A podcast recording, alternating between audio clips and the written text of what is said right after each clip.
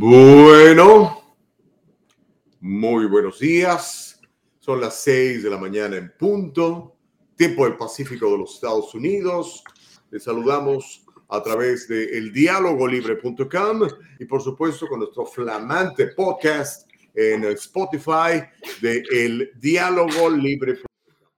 Las 6 de la mañana en Los Ángeles, las 8 uh, de la mañana en Puebla, las 9 de la mañana en Nueva York y en Ucrania. ¿Qué hora será, mi querida Caro Bustamante? ¿Cómo estás? Buenos días. Muy buenos días, mi querido Gustavo Vargas. En Ucrania es la hora de negociar, es la hora de ponerse activos, es la hora de ver el recuento de los daños. Ya vamos a estar hablando de esto más adelante qué ha pasado con Ucrania. El día de ayer fue un día muy activo, el mundo estuvo muy activo y nosotros también, Gustavo Vargas.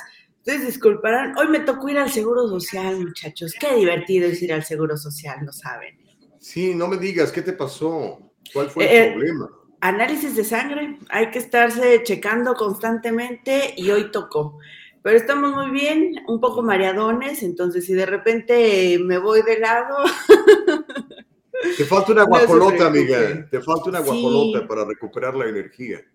Eso es lo que necesitamos. Pero aquí estamos muy felices y contentos de estarles acompañando. Ya llevamos una semana, Gustavo, qué emoción.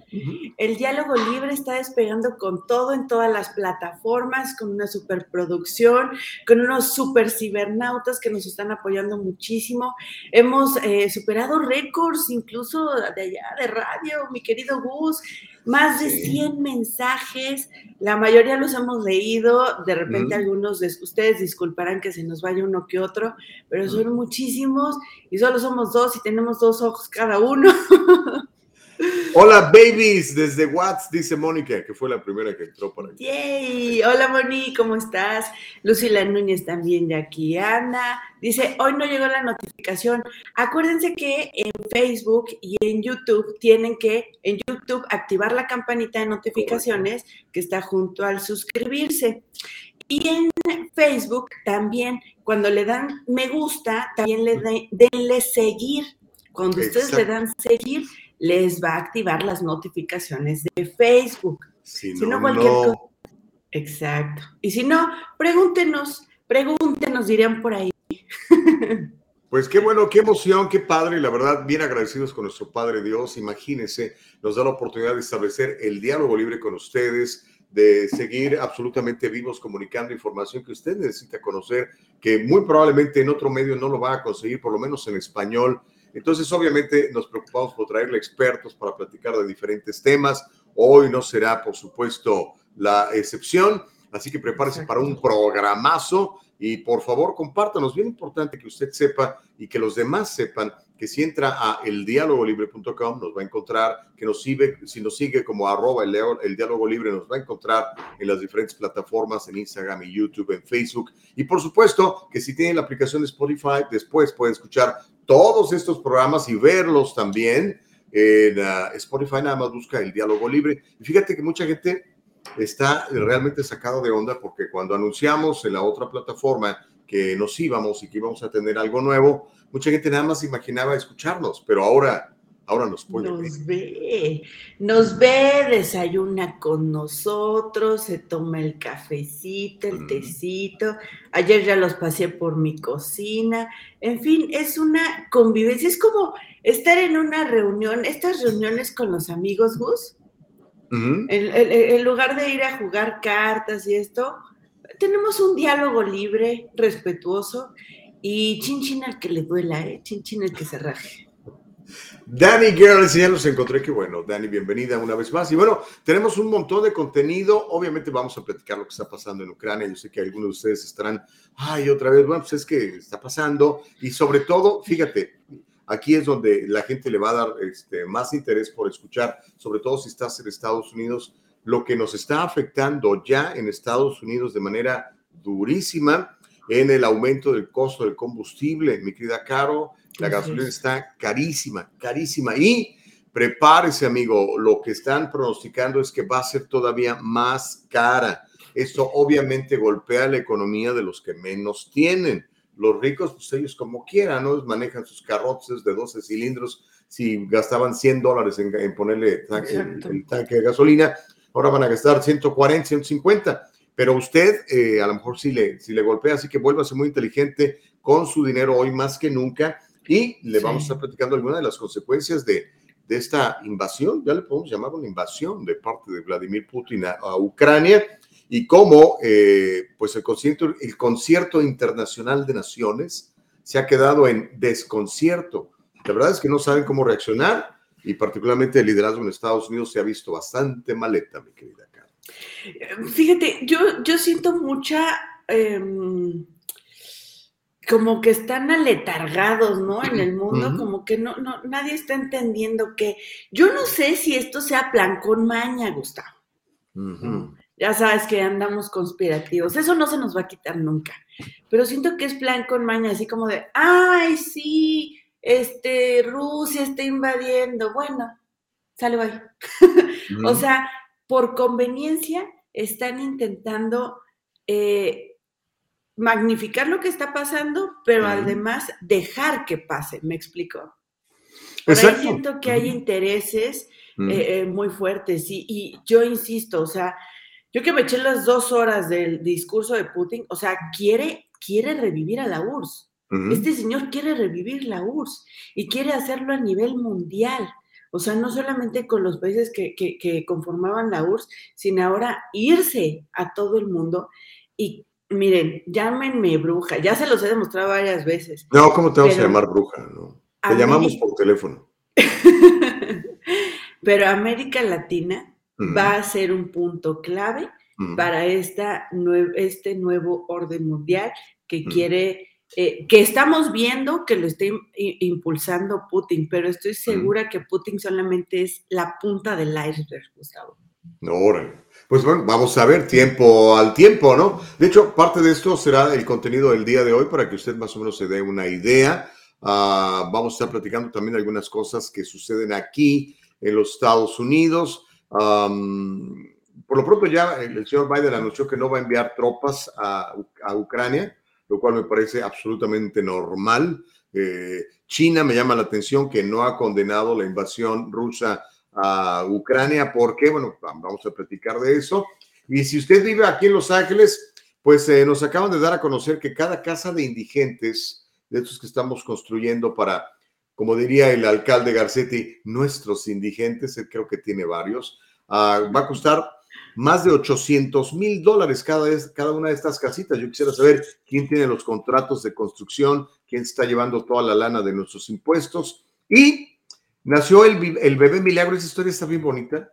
El día 2 del 22, del año 22, nació el bebé milagro y te voy a contar esa historia que está, está muy interesante, está muy padre, mi querida Carla. Me encanta, Gus. El día de hoy también los dineros para aquellos que están eh, pensando en mandar o no eh, remesas para el fin de semana, pues les eh, platico que al inicio de operaciones el peso registra hoy viernes una ganancia frente al dólar de 0.60%, con lo que el tipo de cambio interbancario se ubica en 20 pesos con 43 centavos. Vayan haciendo sus cuentas. Citibanamex vendió el dólar a 21 pesos con 41 centavos, mientras Bancomer lo hizo en 20 pesos con 88 centavos, mm. Banorte en 20 pesos con 90 centavos y Banco Azteca en 20 pesos con 39 unidades. Órale, entonces ya más o menos sabe cuánto le va a llegar si manda usted feria para allá. Siempre pregunte el, pago, cuánto, está la cotización cuando vaya usted a enviar por alguna de estas compañías que hacen envíos.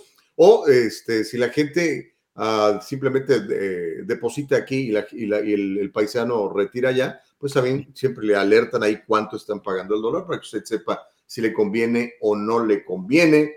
Pero bueno, necesito oro, dice Ernie. Dice Caro, el mundo está sacado de onda, no sabe cómo proceder con respecto a Rusia, pues el miedo no anda en burro. Yo creo que tiene razón. Sí, totalmente de acuerdo. Lorenzo Esteban dice, feliz aniversario. Hoy cumplen una semana y buenos días. Qué buena onda, de veras, gracias. Eh, y ya, ya ha habido varias personas que nos están eh, preguntando, eh, que nos han enviado incluso mensajes, a mí en el caso mío por Instagram y también por el Messenger de Facebook donde me dicen, Gustavo, eh, ¿cómo podemos apoyarlos económicamente? Fíjate, dije, oh, qué buena onda. porque obviamente la intención aquí es generar todavía más audiencia para tener más, más clientes que obviamente patrocinen estos programas pero la gente también puede participar. Ya, le, ya, ya creo que ya estamos cocinando algo en ese sentido, ¿no, Caro? Así es, en las diferentes plataformas. Eh, si ustedes son usuarios de YouTube, pues ya saben que hay un super chat y que hay varias suscripciones. Estamos eh, evaluando cuál sería la mejor opción, tanto para ustedes como para nosotros. Eh, Tenemos ¿no? Así es. ¿Es una aplicación? Esa no la conozco, perdón. Sí, yo tampoco la conocía, fíjate, nos estaba platicando la productora, por cierto, gracias a nuestra productora ejecutiva Eva Castillo, nuestra productora Nicole Castillo, bendiciones para ellas, ahorita viene la frase del día también. Eh, me mencionaba de esta aplicación que no conocía, que se llama Patreon, se escribe Patreon, en donde usted este, puede decir, ok, ahí les va un dólar, muchachos, para que sigan adelante con el programa. Entonces, imagínate, eh, con, con los miles que ya tenemos, de a dólar, pues ya se hizo una buena lana para meterle todavía más producción y sobre todo poder hacer viajes porque queremos este, irnos a los lugares donde están pasando cosas. Por ejemplo, eh, sería muy padre para ahora el, día del discurso de, Biden estar allá en, Washington, D.C., por ejemplo, ¿no? O a ver qué está pasando en la frontera y lanzarnos a, no sé si a Yuma, Arizona o lugares como ese como esas áreas. ¿no? Yo creo que eventualmente lo vamos a hacer, obviamente está en los planes de todo esto, ya le contaremos más allá. Yo, yo, yo, yo insisto, yo pongo la mitad para ir a El Salvador. Ok. Quiero ver ese estadio. Yo quiero ver ese estadio. ¿Cómo, cómo, cómo, van a construir? ¿Cómo China va a construir ese estadio tan magnificente en El Salvador? El estadio más grande del mundo y con la tecnología de punta. Están creando tecnología especial para este estadio, Gustavo. ¿Qué tal? Oye, dice Ernie que hay que sacar las bicicletas y uno que otro burro donde se permita por el asunto de la gasolina.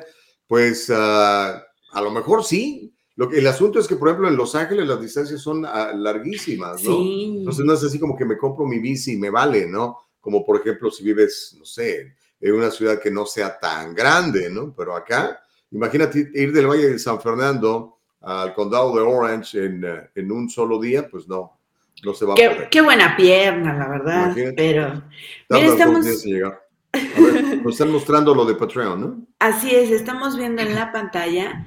Esta es nuestra eh, página y ahí van a poder hacer, ¿qué es? Eh, ¿Hacer un donativo? Ah, sí, ya veo. ah, mira, qué interesante, no, no, lo conocía. Pero aquí en nuestra página, la, la producción Nicole Castillo nos está mostrando eh, donde pueden hacer su donativo. ¿Hay algún mínimo, Nico? De, un dólar. un dólar. Ah, perfecto. Súper, entonces ya saben. Muchas gracias a todos los que eh, participen, a todos, vaya, con todo su apoyo nos ayudan muchísimo, ¿no? Desde compartir, comentar, seguirnos, suscribirse, eh, meterse a nuestra página de, de contribuciones, de donativo se los agradecemos infinitamente para seguir llevando a cabo el diálogo libre, Gustavo. Sobre todo si creen en este tipo de, programas de periodismo, de, mm, libertad de expresión, de nada de censura y sobre todo del diálogo, que podamos platicar los de izquierda con los de la derecha, los gays con los straights, las mujeres con los hombres, los patrones con los empleados. Se llama el diálogo libre y así debe de ser, libre como nos hizo nuestro Padre Dios y mira, hablando de, libertad, uno de los hombres que, más admiro yo en la historia de los Estados Unidos, sobre todo en la historia moderna, porque de la historia antigua pues, me encantaba Thomas Jefferson, por ejemplo, ¿no? Pero digamos de, la época más moderna es Martin Luther King. Y la mm. frase del día de hoy es de Martin Luther King, Martin Luther King Jr., que además era pastor, era reverendo bautista. Y obviamente tenía valores cristianos que se acoplaban muy bien con lo que dice la Constitución de los Estados Unidos. Y, esta frase que, él dejó ahí para la posteridad es chipocluda, mi querida Caro, a ver qué te parece. Dale, Gus. Siempre es el momento apropiado para hacer lo que es correcto. Siempre es el momento apropiado para hacer lo que es correcto, mi querida Caro. Siempre. Yo creo que sí, pero no siempre nos damos cuenta. ¿Cuándo saber cuándo es el momento correcto, no? Sí, mm, creo, que, creo que ahí está el dilema.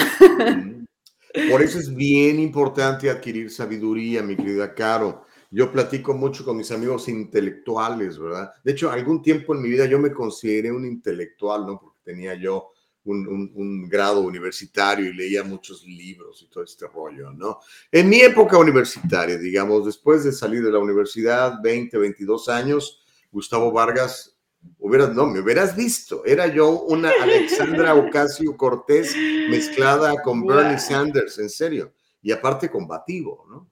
Estaba yo, pero bien tonto. Gracias a Dios adquirí sabiduría, que es muy distinto a la inteligencia. Y es aquí donde adquieres el valor de, conocer lo que es correcto de lo que no es correcto, adquieres el control de tus emociones, adquieres eh, lo que le llamamos la inteligencia emocional.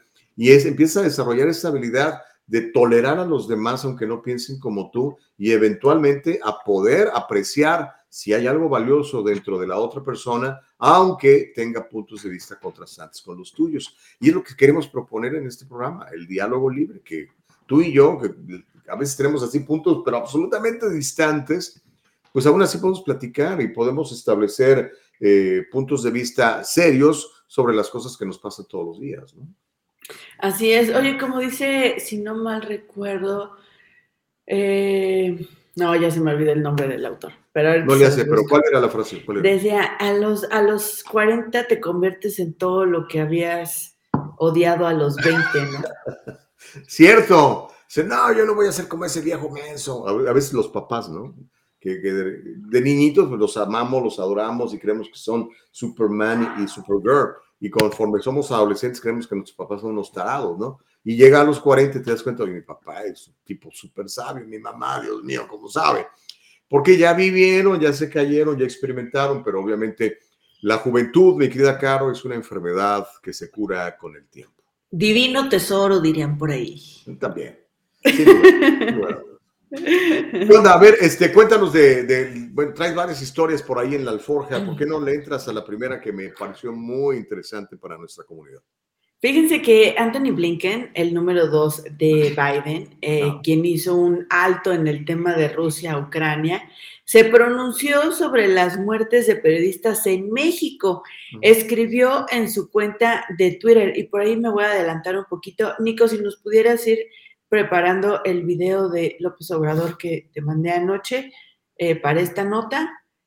Les cuento que, eh, pues, eh, Anthony Blinken puso en su cuenta de Twitter el alto número de periodistas asesinados en México este año y las continuas amenazas que enfrentan son preocupantes. Me uno a quienes piden mayor responsabilidad y protección para los periodistas mexicanos. Mi corazón está con los seres queridos de aquellos que dieron su vida por la verdad.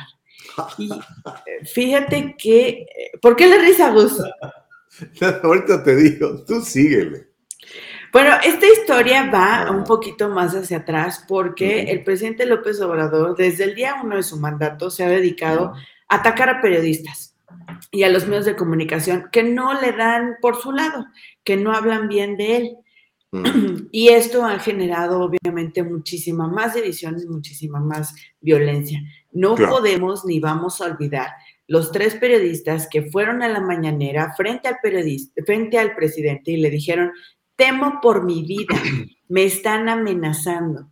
Tiempo después, estos mismos periodistas fueron asesinados con la supuesta protección del Estado, aún con la supuesta protección del Estado. Entonces, esta situación es complicada y el presidente no se ha detenido, Gustavo. Es impresionante, todos los días hay acusaciones de él y, e incitando a la violencia contra los medios de comunicación que no le dan por su lado, que no le dicen, sí, señor presidente, usted tiene toda la razón. A esto, este mes de febrero, los senadores Marco Rubio y Tim Kaine habían escrito a, Blinken para expresar su preocupación por los asesinatos de periodistas en el país vecino, en México, y denunciar la inacción del gobierno mexicano. Resulta ser que cerca del 70% de los eh, asesinatos, de las, sí, de los asesinatos de, periodistas, y las eh, violaciones de sus derechos se dan por parte de funcionarios públicos. O sea, son, es el Que abusan del poder que tienen. Ya, ya, está listo tu presidente cuando lo quieras escuchar. ¿eh? Ahorita vamos para allá. Resulta que los senadores eh, republicano y demócrata defendían que Estados Unidos debía instar al Ejecutivo, a Andrés López Obrador, a mejorar la protección de los periodistas y lamentaban que el presidente mexicano sigue criticando a los periodistas que critican a su gobierno en lugar de defender la libertad de expresión. Pero mi bello presidente no se quedó callado y les contestó. Vamos a verlo.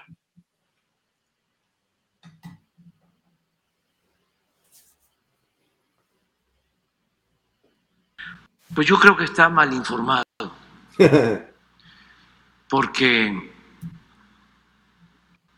de lo contrario estaría actuando de mala fe.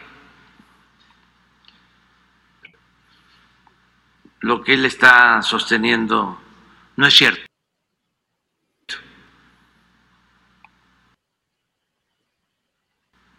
Desde luego, es muy lamentable que haya asesinatos de periodistas, ya lo sabemos, nada más que en todos los casos se está actuando, no hay impunidad, no son crímenes de Estado.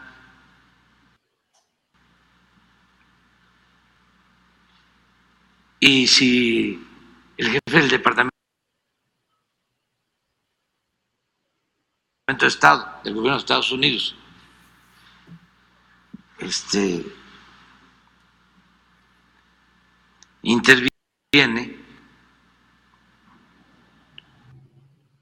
pues yo pienso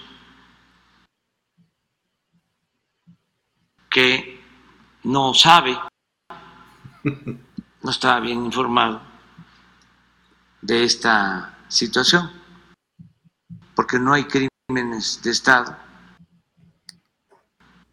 Órale. Así Ahí está Andrés Manuel. Ah, me, desespera un poco Andrés Manuel porque sí habla muy, muy lento, como que piensa demasiado las frases, y yo creo que lo hace a propósito, porque obviamente yo creo que Andrés Manuel es un tipo brillante, no está en donde está por ser un tonto, ¿no? Ahora, me llama mucho la atención, y aquí es donde me estaba yo riendo de lo, de lo que leías hace rato, no porque me parezca... Eh, risible el que asesinen periodistas en México, ¿no? Y que muchos de esos asesinatos queden impunes porque pues, muchos de esos asesinatos, como dices tú, vienen a veces instigados por el mismo gobierno por, y por el narco, ¿ok? Sino que me llama la atención lo que dice el señor Anthony Blinken. O sea, yo sé que todo esto es una manera de golpear a la administración de Andrés Manuel López Obrador porque Biden, la administración Biden, la administración de Andrés Manuel, no han sido las mejores amigas. Eso es la realidad. El presidente Andrés Manuel López Obrador fue de los que más se tardaron en felicitar a, Uncle Joe porque decía que había una investigación en curso para determinar si efectivamente eh, Uncle Joe había ganado o no la presidencia, ¿no? Y yo creo que eso obviamente caló muy duro en la administración de Biden. Entonces, digamos que traen ojo, traen, traen sangre en el ojo, ¿no? Entonces, en cualquier oportunidad, pues le, van a pegar. Me parece fantástico lo que dijo el señor Anthony Blinken, pero desde el punto de vista de los Estados Unidos, desde el punto de vista de los que vivimos en este país, que tenemos aquí nuestra familia, que por más de tres décadas he comido y, he vivido de los Estados Unidos, un país al cual amo muchísimo, eh, me llama la atención que el señor vaya a criticar al presidente de otro país por las muertes de unos periodistas que son absolutamente lamentables, reitero, y por ejemplo no se haya fijado en cuando Estados Unidos, en una decisión absurda y tonta, desde mi punto de vista, por ejemplo, abandona Afganistán y ahí se murieron un montón de americanos. De hecho, todavía hay un grupo importante de americanos que está siendo eh, perseguido, si no es que ya están encarcelados por el talibán en Afganistán. Esto por mencionar un ejemplo. Te puedo hablar de las miles de personas que fallecen eh, al año por, no sé, por el consumo de, fentanilo y metanfetaminas en Estados Unidos, ¿no? eh, que son por mucho rebasan las cifras de, de nuestros, compañeros eh, fallecidos en México, que obviamente, reitero, es muy triste, está muy mal, no debiera de suceder. El gobierno de Andrés Manuel Observador, eh, en, base a su poder y su jurisdicción, debería investigar, las autoridades locales y estatales deberían hacer exactamente lo mismo, no lo van a hacer porque le tienen miedo al narco o porque ya ellos mismos están coludidos con el narco y como dices tú, ya es parte del el gobierno y el narco en algunas áreas, ¿no? Pero me, resulta risible lo de blinking porque pues ahora sí que lo usa ah, la administración Biden para ve y pégale a aquel, dile esto. Y pues iba a llamar la atención porque pues es, ese, como dices tú, el número dos de la, de la, de la administración de Biden, pero como, digamos, como México americano o como ciudadano de Estados Unidos viviendo en este país, digo, oye, espérate, olvídate de los periodistas allá, está muy triste que se encarguen los mexicanos, pero si tú lo quieres eh, realmente reclamarle a alguien por muertos, aquí tenemos un montón, mi querida Carmen. Pues es lo mismo que pasa con la crítica hacia Cuba, hacia Venezuela, hacia Nicaragua, hacia, vaya, todos estos países que, que, tienen esta situación. Creo que cada uno de los países, eh, vaya, tiene sus pros y sus contras, tiene sus defectos, sus virtudes, tiene sus, sus, sus indigentes, tiene sus muertos y demás, ¿no? creo, que sí es, creo que sí es bueno puntualizar porque ha sido el único país en el mundo que ha visibilizado los muertos de periodistas en México. Y no solo la muerte de periodistas, sino la muerte de muchísimas personas a manos del crimen organizado, pero en este caso de periodistas viene desde presidencia, Gus. O sea, en la mañanera hay una sección en la que el presidente se llama ¿Quién es quién en las verdades? Y ahí se dedica a desmentir todas las noticias que están en su contra o que le pegan a su gobierno. Una de las frases que usan mucho en la mañanera es, no es verdad, pero tampoco es mentira. O sea, ¿cómo? ¿De qué estás hablando? Ni siquiera sabes de qué, de qué se trata la nota. No puede, eh, vaya, no puede defenderse. La casa de su hijo en Houston le ha pegado horrible, bajó al 40% de aprobación. La gente... Oye, a ver, y eso de la casa de Houston, a ver, ¿de, qué se trata? Para los que no estamos muy enterados, eh, ¿un hijo de Andrés Manuel tiene una casa en Houston y eso es ilegal o por qué? No. ¿La compró con dinero robado cómo fue la cosa? No se sabe de dónde salía el dinero. Les cuento que esta se tituló la casa, la casa gris Ahorita les digo, es el hijo mayor de López Obrador, José Ramón, eh, eh, el hijo mayor. Él vive, él está casado con una brasileña empresaria que trabaja en la cuestión de hidrocarburos. Entonces, em, viven en Houston. Pero salió Loret de Mola en Latino, sacó un reportaje, eh, él no, su equipo hizo la investigación y él la presentó hizo un reportaje sobre em, esta casa. Resulta que no hay comprobantes de cómo se pagó la casa. No se sabe en qué trabaja el hijo de López Obrador, José Ramón, mm. eh, no se sabe. Eh, él dice, la pagó mi esposa, pero mm. resulta que su esposa trabaja para una empresa que tiene eh, alianzas con Pemex y que durante mm. el sexenio de López Obrador ha sido la empresa con más contratos millonarios en la historia de Pemex. Un tipo Odebrecht. ¿Se acuerdan de este caso Odebrecht? Ah, pues lo mismo, pero ahora con López Obrador y con la esposa de su hijo. Entonces, ahí hay un conflicto de interés. No solamente esto, sino ¿Cuánto cuesta la casa? Uy, millón. La renta fue de todo el sueldo del presidente en un mes. Oh, eh, o sea, ¿no es de ellos? ¿La están rentando? La están rentando, se renta. No. Sí. Puede ser una mansión. No te tengo las. Sí, tiene alberca, cine privado, este, tiene tres casas. está chida, es una casota. Sí, o sea, está increíble la casa, ¿no? Pero no hay comprobantes de pago, no hay un contrato, y esta mm. relación entre el, el, el, ¿cómo se llama? Ok. Y esta relación entre el que le está rentando la casa con la empresa que está teniendo los contratos millonarios con Pemex, pues obviamente es un conflicto de interés. Ahora, no se sabe en qué trabaja el hijo de López Obrador. Él publicó. Trabaja de marido de la brasileña, ¿no? Puede ser. Y de hijo del presidente también, pues. No, ¿sabes qué es lo que te hacen? Eh, todos estos señores, y no es nuevo, en Estados Unidos, en, en Ucrania lo vimos y está pasando. De hecho, si hay un, si hay un país corrupto en, en, en, Europa del Este es Ucrania, ¿no? Los, los políticos y sus hijos, o sobre todo más bien los hijos de los políticos, aprovechan los puestos de sus papás para convertirse en gestores, en cabilderos, y por eso los, los contratan y los ponen en, sí. en diferentes posiciones, o se, se casan con, con, gente de poder y en base ahí, pues, pues hacen negocios, ¿no? Está muy sí. claro, lo hemos visto con la familia de Trump, con la familia de Biden, por ejemplo. Ahora lo que, eh, vaya, sale esta historia y todo el mundo dice, mmm, otra Casa Blanca como la de Peña Nieto. No. Pero muchas gracias, Rubén Díaz. Según Latinos, la renta es de 5.600 dólares. Creo que es más. Bueno, es una casotota. Sí. No, igual 5.600, una nota para Texas es muchísimo dinero. Es, es, es una casa increíble. Pero aquí en California, con eso rentas una casita. En California, pero en Texas, 5 mil es una la nota. Eh, se, se, hacía el estimado que era lo que ganaba el, el, sueldo del presidente en un mes. O sea, es lo que vale la casa, la renta de la casa, porque yeah. no es propia, es la renta. Lo que molesta es que sale el presidente a decir, el dinero no es de mi hijo, es de su esposa. La señora tiene dinero, ¿qué quieren que yo haga? ¿no?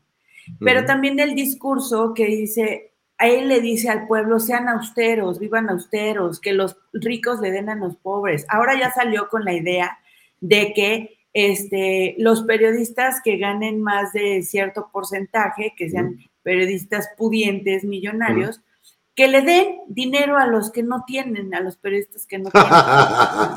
es, es ¿En su serio? Idea. Sí, es, esa es su idea, lo dijo pues en la ese se llama socialismo, ¿no? Quítale al rico para darle al pobre. Pero a ver, dile a su hijo que le dé a los pobres o quítale el Es que el dinero no es de él, es de la esposa. Efectivamente. Más allí de galán. ¿no? Eso bueno, ¿y está guapo el hijo de, de Andrés Manuel? ¿Está galán? A mí no me gusta, pero en gusto se rompen géneros, ¿verdad? A ver si luego conseguimos una foto para que la gente vote y nos diga si está galán. Del hijo de presidente. Sí, ¿no? Su esposa se ve muy, o sea, muy bonita. Una chica brasileña muy, muy bonita. Ok. No, entonces debe estar guapetón el señor, ¿no? ¿O se casó con ella por cuando ya era presidente su papá? No, no, ya tiene tiempo. De hecho, eh, se, acaban de tener un bebé, es el primer nieto del presidente. Ay, qué lindo. ¿Cómo se llama? ¿Manuelito? Manuelito, espero que no. Espero que no le den esa herencia al niño. Pero bueno, la situación fue así. Entonces, es, es eh, la gente le dice, oye, a ver, ¿por qué le quieres quitar a los mexicanos, a, los, a la mm. clase media? Ah, porque ahí te va otra, Gus, te va a gustar muchísimo estas declaraciones. A ver, ¿qué dice nuestro presidente? La clase media y la clase media alta son aspiracionistas. Pues claro. Ellos no, no son, son capitalistas, ellos son neoliberales, ellos no tienen cabida en nuestro gobierno porque van en contra de. ¿no? Porque pues, no se dejan ayudar, porque cuestionan, porque ponen el dedo en la llaga, porque investigan. ¿no? Él mismo dice, mi gobierno al principio, en la mañanera, está, les consigo la fecha exacta de cuando lo dice, pero él comenta que en la mañanera, que cuando él empezó su gobierno, él llega a la presidencia gracias a la clase media y a la clase media alta. Eh, uh -huh. que, y, a, y, principalmente a las personas, eh, o al nivel de sociedad que tiene eh, educación media superior, preparatoria y licenciatura y para arriba. Pero dice que ahora la mitad de su gobierno, eh, después de sus tres años de gobierno, pues que es esta misma clase eh, mexicana la que ahora le recrimina y le reprocha y lo censura, que él ahora está solamente avalado por la clase baja. Pues obviamente, porque es a los únicos a los que les da dinero, a todos los demás nos está poniendo el dedo en la llaga, medios de comunicación, las organizaciones civiles ya no pueden recibir donativos porque dice que el gobierno es el que tiene que trabajar a todos estos sectores uh -huh. que han sido abandonados y que ahora están actuando la sociedad civil, que tiene que desaparecer la, la acción de la sociedad civil, que él se va a encargar desapareció consulados, desapareció el programa paisano y ahora todo esto que tiene que ver con migración lo ve directamente desde Palacio Nacional. Entonces, si usted quiere un día una cita, llame y posiblemente le conteste el presidente en Palacio Nacional, porque el señor quiere hacer de todo. Imagínate. Bueno, pues es que quiere atender al pueblo, entiende esa parte.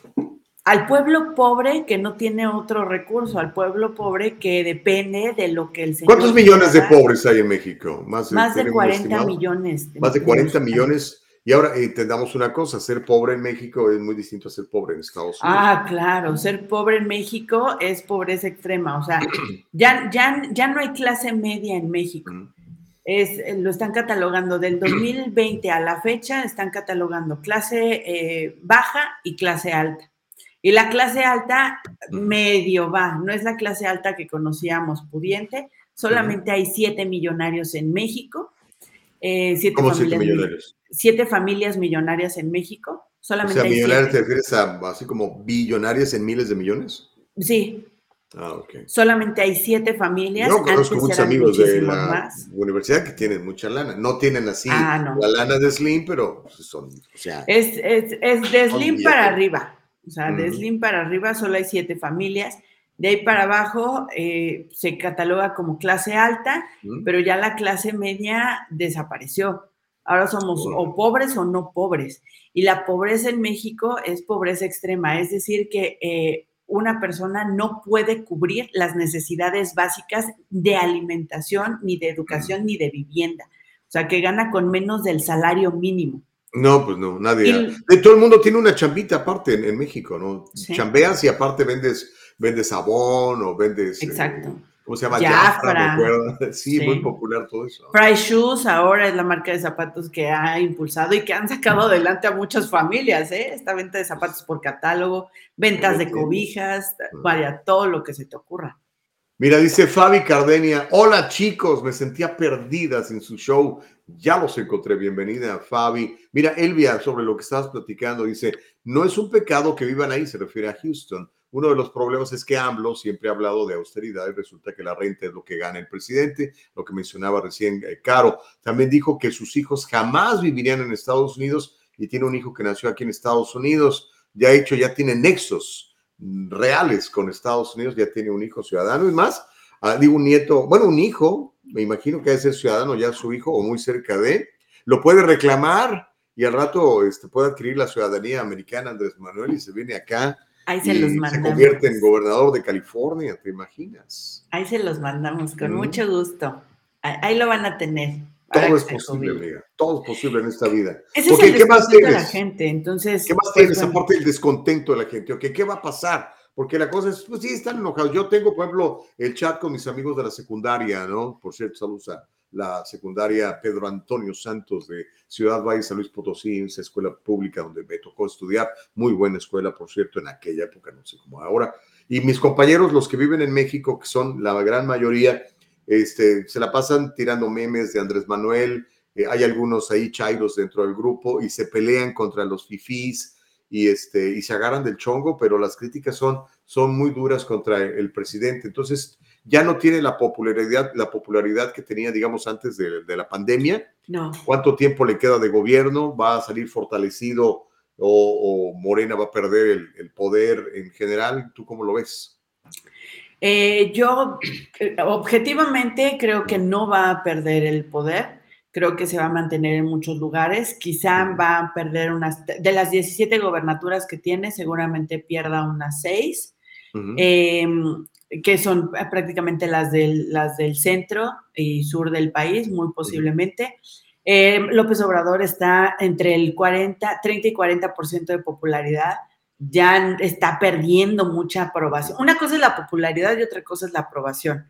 Ya no es popular y tampoco ya no está siendo aprobado por la ciudadanía. Después de esta casa, hace un mes que salió a relucir este reportaje y sigue pegándole muy fuerte al presidente y él no acaba de salir de este bache que pues le provocó Loret, que aunque no es el periodista más querido en México, de hecho muchos eh, pues vaya, no es de nuestro agrado. Tiene serios cuestionamientos ¿no? sobre su ética personal, profesional, ¿no? Pero el presidente no ha podido comprobarle absolutamente nada a Loret, ni siquiera por cosas del pasado que no fueron en su sexenio, no lo han podido juzgar y además tampoco ha podido desmentir nada de lo que se ha dicho en este reportaje sobre la casa de su hijo. Y tampoco ha repartido nada, ¿eh? Entonces... No ha repartido chayote. No. Entonces... Es que también eso tiene que tener bastante inconformes a muchos porque Digo, no es por hablar mal del gremio, pero sabemos que hay mucho chayotero ah, en la prensa mexicana, ¿verdad? Y que vivían de su sueldito, pero más bien vivían de las comisiones extras que llegaban por medio del chayote, ¿no? Y, y el chayote, por lo menos a nivel federal, se terminó, ¿no? Pero esto es muy bueno, Gus, y, y me ha gustado mucho que ya no hay chayote. Bueno, sí hay, pero ya no hay a los de siempre. Ahora hay a otros. ¿Ahora a otros? Sí, claro. Pero no directamente de la federación. No, peor, ahora les dan consulados, ahora les dan embajadas. Ahora los mandan a una, embajada. Lo que pasa es que son los mejores hombres y mujeres. No, no, no, no. Ahora está peor. Los chayotes están peor. Están mandando a gente nada más que se dedica a aplaudirle al presidente sin argumentos, sin fundamentos, sin pruebas, sin hacer realmente periodismo.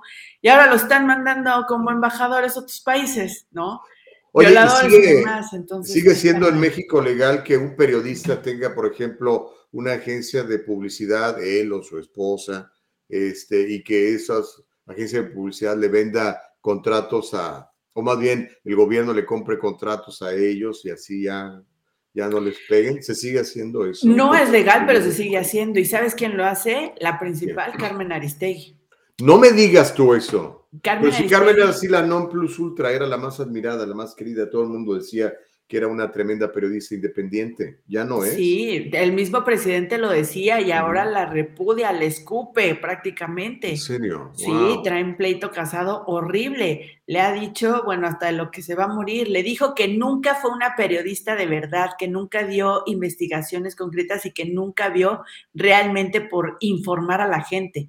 Entonces ahí yo me pregunto, cada vez que Carmen Aristegui llevaba al presidente a su programa en MBS Radio dos horas todos los días, entonces estaba desinformando. Entonces el presidente es parte de esas mentiras. Estaba dando plataforma al hombre más importante de México en ese momento. Pero entonces también Carmen mentía en ese momento. Entonces el presidente y la imagen que Carmen creó del presidente es una mentira, ¿no? Según ahora lo que dice el observador. Puede ser, por lo menos te, diría que entrevistaras a Andrés Manuel, pero se tarda mucho en contestar. Ay, no, me voy a dormir. Serían ocho días nada más para que te conteste, entonces está muy largo. Así es. Mm, mira, hay un montón de comentarios, ya perdiste el chocolate, ya se calentó el chocolate, dice Cristina Godínez, hablando de gasolina, dice, yo no sé si soy muy metiche, pero el aire comprimido para llenar el tanque de gasolina también lo pagamos, aunque sean centavos, dice, sale aire para impulsar el gas y luego sale aire para cerrar la pompa y son de 5 a 10 centavos. Es probable. Algún día tenemos que platicar con un ingeniero de eso. alguien como eh, Myron comentaba que ya la gasolina aumentó entre 5 y 10 centavos el galón. Sí, compadre. Anoche, para ser exactos, puse gasolina en una Chevron. Fueron 5 dólares con 15 centavos el galón. 5 dólares con 15 centavos. Raúl Serrano, hablando de lo que comentas tú, Caro, dice, todo lo que implementan los políticos no aplica para ellos esto es para el pueblo. Lo hemos visto clarísimamente, ¿no? Ves tú ahí al, al alcalde de Los Ángeles, al gobernador de California, Gavin Newsom, ordenándole a todos los niños que anden enmascarados en las escuelas, incluso jugando deportes, y ellos, ¿ah? ahí conviviendo con, con la crema innata de los más multimillonarios eh, eh, del mundo en el, en el, en el supertazón. Son una bola de hipócritas, son una bola de hipócritas, todos los políticos. Bueno, Debe haber alguno que se salve, ¿eh? pero eh, yo creo que yo creo que no. Creo que para llegar a político todos se tienen que embarrar de algo. ¿Sabes qué? Ese es el problema, mi querida Caro. Tenemos que empezar a correr a los políticos y empezar a elegir a candidatos ciudadanos, gente de la iniciativa privada, gente de la educación, que esté harta de, de, cosas y ya sabes que necesito un cambio, me voy a postular, voy a abandonar un poquito mi negocio, voy a abandonar un poquito mi escuela o lo que estén haciendo y que se, se metan a, a, ser legisladores y a tomar decisiones, porque en México se ve clarísimo. Y en Estados Unidos, mm, a menos que no lo quieras ver, es muy obvio que hay una corrupción brutal eh, y que el sistema político, yo le llamo la clase política, para que de esa manera abarco a todos, demócratas y republicanos, Son una bola de ratas todos. Fíjate que hubo un, momento en el que en México pensamos que Carlos Slim se iba a mm, proponer para sí, presidente. como emoción, sí, así. Se emocionó, ¿eh? O sea, si, si hubiese funcionado, si hubiese sido un gran, gran, gran, gran competente. No sé si hubiese ganado, no lo sé, pero de que hubiese dado batalla, hubiese sido un excelente eh, debate presidencial, eso sí estoy segura. A ver si se animan. A ver sí, lo que pasa es que tendrían que, o sea, ya son tan millonarios que que yo ya estoy tan millonario. Y no me importa que vaya a dejar de ganar, no sé, 500 mil millones eh, en mi gestión, los voy a dejar de ganar porque amo a mi país y quiero procurar una iniciativa privada fuerte, una clase política honesta, unos burócratas que realmente trabajen, unos sindicatos que en lugar de estar reventando a las empresas, realmente se preocupen por los empleados y trabajar en ese sentido, pero pues no, no, no, no se ve en México, ojalá se viera acá. Hace poquito platiqué con un tremendo empresario, un muchacho hijo de inmigrantes cubanos y mexicanos, se llama Anthony Trimino, eh, eh, muy joven, muy bien preparado y que se está postulando para ser gobernador de California. Y me decía, Gustavo, lo que necesita California es un CEO, un Chief Executive Officer, un tipo con una visión empresarial que ya haya tenido éxito en la iniciativa privada y que ponga orden. Le digo, pues sí, ojalá, anímate y ojalá la gente te, te dé el voto. Necesitamos gente de ese tipo que pueda lidiar con los sindicatos que son súper poderosos, muy, con mucho dinero y mucha corrupción, algunos de ellos, no todos, pero los que yo conozco todos. Este, y, nuestra clase política, que se preocupa por su chamba, por subirse el sueldo. Mira, estoy muy enojado con la administración Biden ahorita, con, con todo este asunto de, de, lo de eh, Ucrania, porque le piden al pueblo, ellos, le, dijeron, le dicen al pueblo, ¿sabes qué? La gasolina va a subir, pues sí, pero nosotros tenemos que aguantar y tenemos que defender la democracia en Ucrania. Y para eso, pues no te van a subir la gasolina. Y tenemos que defender la democracia en Ucrania. ¿Y cómo no dicen lo mismo de tenemos que defender la democracia en China? por ejemplo, este país totalitario con el cual este, muchos de los políticos tienen nexos, incluso el partido eh, chino y empresarios chinos les patrocinan sus campañas para ser senadores y congresistas.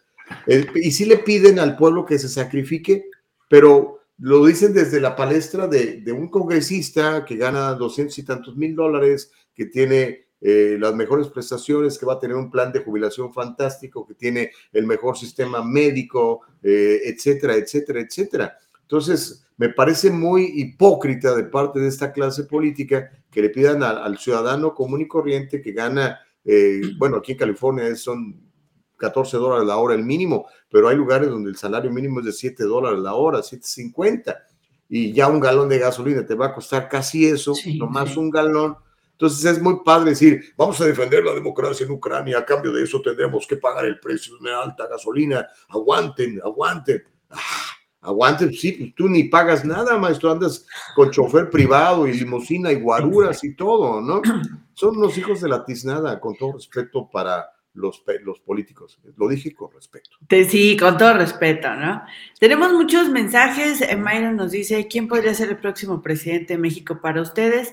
¿Qué te parece si vamos a un corte bus y regresamos no, no, no, con esa pregunta? Antes de ir a la pausa, yo sé que tú tienes un gallo allí. ¿Nos eh, lo dices al regresar? Sí, sí. Ya, ya tengo dos. ya tengo dos. Oh, sí, ya tengo dos. Se va a poner bueno dividida entre dos amores, mi amiga. Sí, ni modo. Y, yo creo que por ahí va un tercero, ¿eh? Tengo ah, corazón de condominio. De condominio, amiga. Ok. Vamos pues a una pausa. Vamos a una pausa. No viva con el temor a una auditoría sorpresiva del IRS. En el Triunfo Corporation le ofrecemos apoyo fiscal adaptado a sus necesidades. La temporada de impuestos no tiene por qué ser tan estresante si trabaja con nuestro equipo de profesionales. Déjelo en nuestras manos ahora mismo. Experiencia y profesionalismo son la combinación excelente en reporte de impuestos. Examinamos las deducciones adecuadas y consideramos su situación personal para ayudar a minimizar su carga personal. Conveniente absoluta para usted de principio a fin. En el Triunfo Corporation brindamos una experiencia digital perfecta. Estamos disponibles para ayudarlo a poner en marcha un plan estratégico sólido. El Triunfo Corporation, localizado en el 1415 al este de la 17 Street en Santa Ana, California. 714-953-2707. 714-953-2707. Encuéntrenos en todas las redes sociales y cada semana en el Triunfo Financiero. Oye, Caro, este, estamos de regreso. Quiero, quiero dar las gracias a, fíjate, esto que voy a decir es muy importante, por lo menos para mí, yo creo que va a ser seguramente importante para ti también, Caro, y toda la producción de El Diálogo Libre. Empezamos esta aventura esta semana, ¿ok? Sí. Y eh, hay gente que ha estado con nosotros desde el principio, Me refiero a gente como Carlos eh, Guamán, como José Jordán, como los invitados que hemos tenido aquí, como eh, Anthony Cabaza, gente que cree en este proyecto. A todos ellos, yo les quiero dar las gracias públicamente delante de todos estos miles de, de personas que nos ven y que nos escuchan en las diferentes plataformas, porque sabes qué, cuando una persona inicia, o cuando un grupo como el, el nuestro inicia un proyecto como este, eh, se necesita apoyo, se necesita fe y se necesita acción. Y ellos nos han puesto apoyo, nos dan fe y también ponen la, ahora sí que la, la, la acción a la palabra, unen la acción a la palabra. Sí. Así que a todos ellos, muchas gracias. Nunca nos vamos a olvidar de ellos. Eh, conocen el compromiso que tenemos nosotros como seres éticos, eh, profesionales. Y entonces muchas, pero muchas gracias. Igual, también nos vamos a acordar de aquellos que, que no. no seas recoroso, Gus, no seas recoroso. No, no, no, me- nada más digo, karma. me voy a acordar.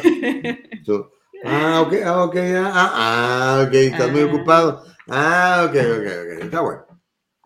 Pero Y muchas- déjame decirte, esto está, y, bueno, muchas gracias. Bueno, primero obviamente gracias a mi Padre Dios, que gracias a Él todo lo podemos hacer, porque pone en el corazón de muchos de ustedes el vernos, el compartirnos, eh, poner dinero, creer en los sponsors, todo eso se agradece y todo eso hace posible este programa. Así que gracias, de veras, muchísimas gracias. Eh, somos un grupo de emprendedores, Caro, este, Eva, eh, Eva, Nicole. eh, Nicole, y que creemos en este proyecto, creemos en el diálogo libre y sabemos que la gente necesita un vehículo como este y lo van a tener cada vez con más calidad y bueno, muy entusiasmado porque la respuesta ha sido formidable, inesperada. Todo eso ha crecido Sí. de manera orgánica, todavía no, no, no hemos puesto lana, no hemos hecho publicidad, no hemos puesto anuncios en los camiones, no hemos hecho nada más que el que usted nos pregunte dónde estamos y nos empiece a compartir. Y eso es fantástico, es una bendición de Dios y se le agradecemos mucho. Ahora con- sí, La confianza, Gus. Yo quiero agradecer la confianza, la confianza a todos y todas eh, los que, que han apoyado este proyecto, que nos han dado consejos, que nos dicen, oye, métete aquí, ponte acá, ábrele aquí. Eh, muchos nos dijeron, métanse a Spotify, eh, ya está hecho a la semana de haber empezado. Eh, nos dijeron, pónganos en redes, pónganse más, eh, vayan, manden más videos. Lo hemos estado haciendo y les agradecemos muchísimo que compartan, que comenten y que pasen esto de boca en boca. Gracias por la confianza a todas y todos ustedes. óyeme y a todes. Y a to- Ay, no, ni me digas, ni me digas. El todes no, no me entra. No me entra el todes. Pero Ay, bueno, Dios mío. Este, a ver, tu ya gallo, ya estás cambiando, ya no va a ser aquel, Ebrard, ya no te gusta para presidente de México. Sí, sí me gusta, nada más que este lo veo, lo veo medio rengos, me está cojeando un rato, entonces ahí no, no, sí, este, se, se me está yendo por otro lado. Está más preocupado por pelearse internamente, el partido de Morena está terrible, entonces no sabemos si Ebrard vaya a ir por, con Morena o vaya a ir con otro partido, ¿eh? ¿Con Que, ahí, no, ahí, ahí hay rumores. Si esto sucede, yo tendría un problema porque mis dos gallos estarían en el mismo partido y se pelearían por la, por la ¿Qué, presidencia. qué partido es este? Con, eh, Movimiento Ciudadano. Movimiento Ciudadano. Oh, oh, oh. Movimiento Ciudadano con Dante Delgado, que ya tiene. ¿Ese es el Movimiento Naranja? Ándale. Salía el niñito con ese el con su niño, violincito. sí. exacto. Movimiento Naranja. Sí, sí. Eso pegó Sí, sí. mucho, ¿no? Mucho. Que de hecho, fíjate que organizaciones de la sociedad civil Sí. están muy enojadas porque dice que abusaron de este niño al usarlo como publicidad. Ay, como la gente en lo que se fija, ¿no? Yo no estoy de Caramba, se acuerdo. hicieron famoso al chamaco, hombre. Sí. Además, Y ahora- bien bonito y muy simpático el nene. Y además, fíjate que visibilizaron a esta parte de la sociedad, la comunidad indígena, claro. Que no hecho, visibilizada. Alguien hizo como una canción de, de- de- de- para bailar en las discotecas con esto y me decían que lo tocaban en algunos clubes y Sí. que era muy divertido y que la gente estaba ahí con el movimiento naranja y todo el Sí. rollo. Ojalá le hayan dado su mochada al, al- al autor y al nene, ¿no? También. Sí, o sea, vaya, esta denuncia no procedió porque efectivamente tanto los padres del niño como el niño pues estuvieron de acuerdo, firmaron convenios y Claro. ya, ¿no? Dijeron, ya dejen en paz la gente. Sí, Ok, entonces bueno. Ebrard es uno. Ebrard a lo mejor uno, por el movimiento ciudadano, si es que Morena no lo respalda. Pero así ¿tiene es. el apoyo todavía de Andrés Manuel o ya no? Eh, Andrés Manuel está como yo, dividido, tiene tres delfines. Mm. Entonces, uno de ellos es Ebrard, es el segundo, de hecho, pero, pero todavía no hay nada seguro. Y el otro es Samuel García. Es un gusto Samuel García. culposo, ¿Quién gobernador de, de Nuevo León. De Nuevo León, ¿él que él es independ- independiente o es del PAN? No, es de eh, Movimiento Ciudadano. También del Movimiento Ciudadano. Sí. Ok. Y así, Sí. es como, como el Bronco en ese tipo, ese tipo No, de- no, no, no, no. Eh, De hecho, yo lo critiqué mucho. Yo soy, soy de esas personas que eh, criticaron mucho a Samuel García. Yo critiqué mucho su candidatura. Me parecía un tipo nefasto, su conducta extrema machista, tóxico, o sea, Mm. mal, mal, mal, mal en su campaña. Él decía que sufrió mucho de niño porque su papá lo levantaba a las 5 de la mañana porque él era el Cádiz, su papá se iba a jugar golf y le pagaban tristemente 500 pesos y él sufría mucho por eso. Pues como no. Entonces, yo, yo fui de esas personas que lo criticó, pero vaya, me ha sorprendido, ya en el gobierno, ya trabajando, me ha sorprendido muchísimo. Es el primer estado de la República que se ha dedicado personalmente a llevar a trabajadores de fábricas em, eh, privadas y públicas y em, a niños. Los están llevando a la frontera. Samuel García los está llevando a la frontera a vacunar, porque en México no se puede vacunar a los niños a menos Pero, de pero que por eso te impresionó, porque fue a, No, a no, ganar dinero a Pfizer. No, deja tú Oh. eso, sino una, las iniciativas, dos que dicen no vamos a cerrar, o sea, no vamos a cerrar comercios, no vamos a cerrar nada y vamos a seguir activos. Pero si para poder seguir activos la, la ciudadanía necesita sentirse segura y vacunarse, se las vamos a dar. O sea, me Oh. gusta la actitud es de pro decir- empresarial. Proempresarial, sí, porque O además sea, su no familia es, es, no es del corte de Andrés Manuel, entonces No, sería un nada. corte más de derecha. Sí, pero tiene conciencia social, igual que su esposa. Están La derecha con conciencia social, me gusta eso. Está, raro, ¿no? Pero No, sí vaya. se puede. Mira, sí, no, yo no sé, yo no sé por qué nos denuestran a nosotros los conservadores diciendo que no nos importa la gente. Al contrario, los conservadores somos los que más nos preocupamos por la gente. El típico liberal, ese nada más apoya sus causas liberales. Pero nosotros, ahora sí que no es por nada, pero ponemos la lana donde nuestro corazón está, en serio. entonces me está gustando mucho, está viendo por Nuevo León, está, Nuevo León se ha despegado muchísimo, está en el, dentro de los terceros, eh, dentro de los tres primeros lugares de estados de la República con activación económica, con seguridad social, salud, demás, entonces por ahí estoy dividida. Pero también eh, ya tenemos aquí nuestro invitado, mi querido Gustavo. Pues vamos a, a recibirlo, yo creo que es importantísimo. Pero espérame tantito, dice Gustavo, por favor, limpia tu cámara. ¿Está sucia mi cámara?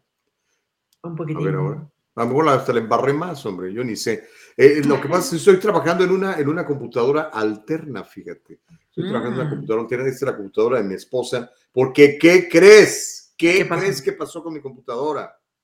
¿La se me quedó en la oficina. No, se me quedó en la ah. oficina. Y cuando llegué a la casa sentí el portafolio muy ligero.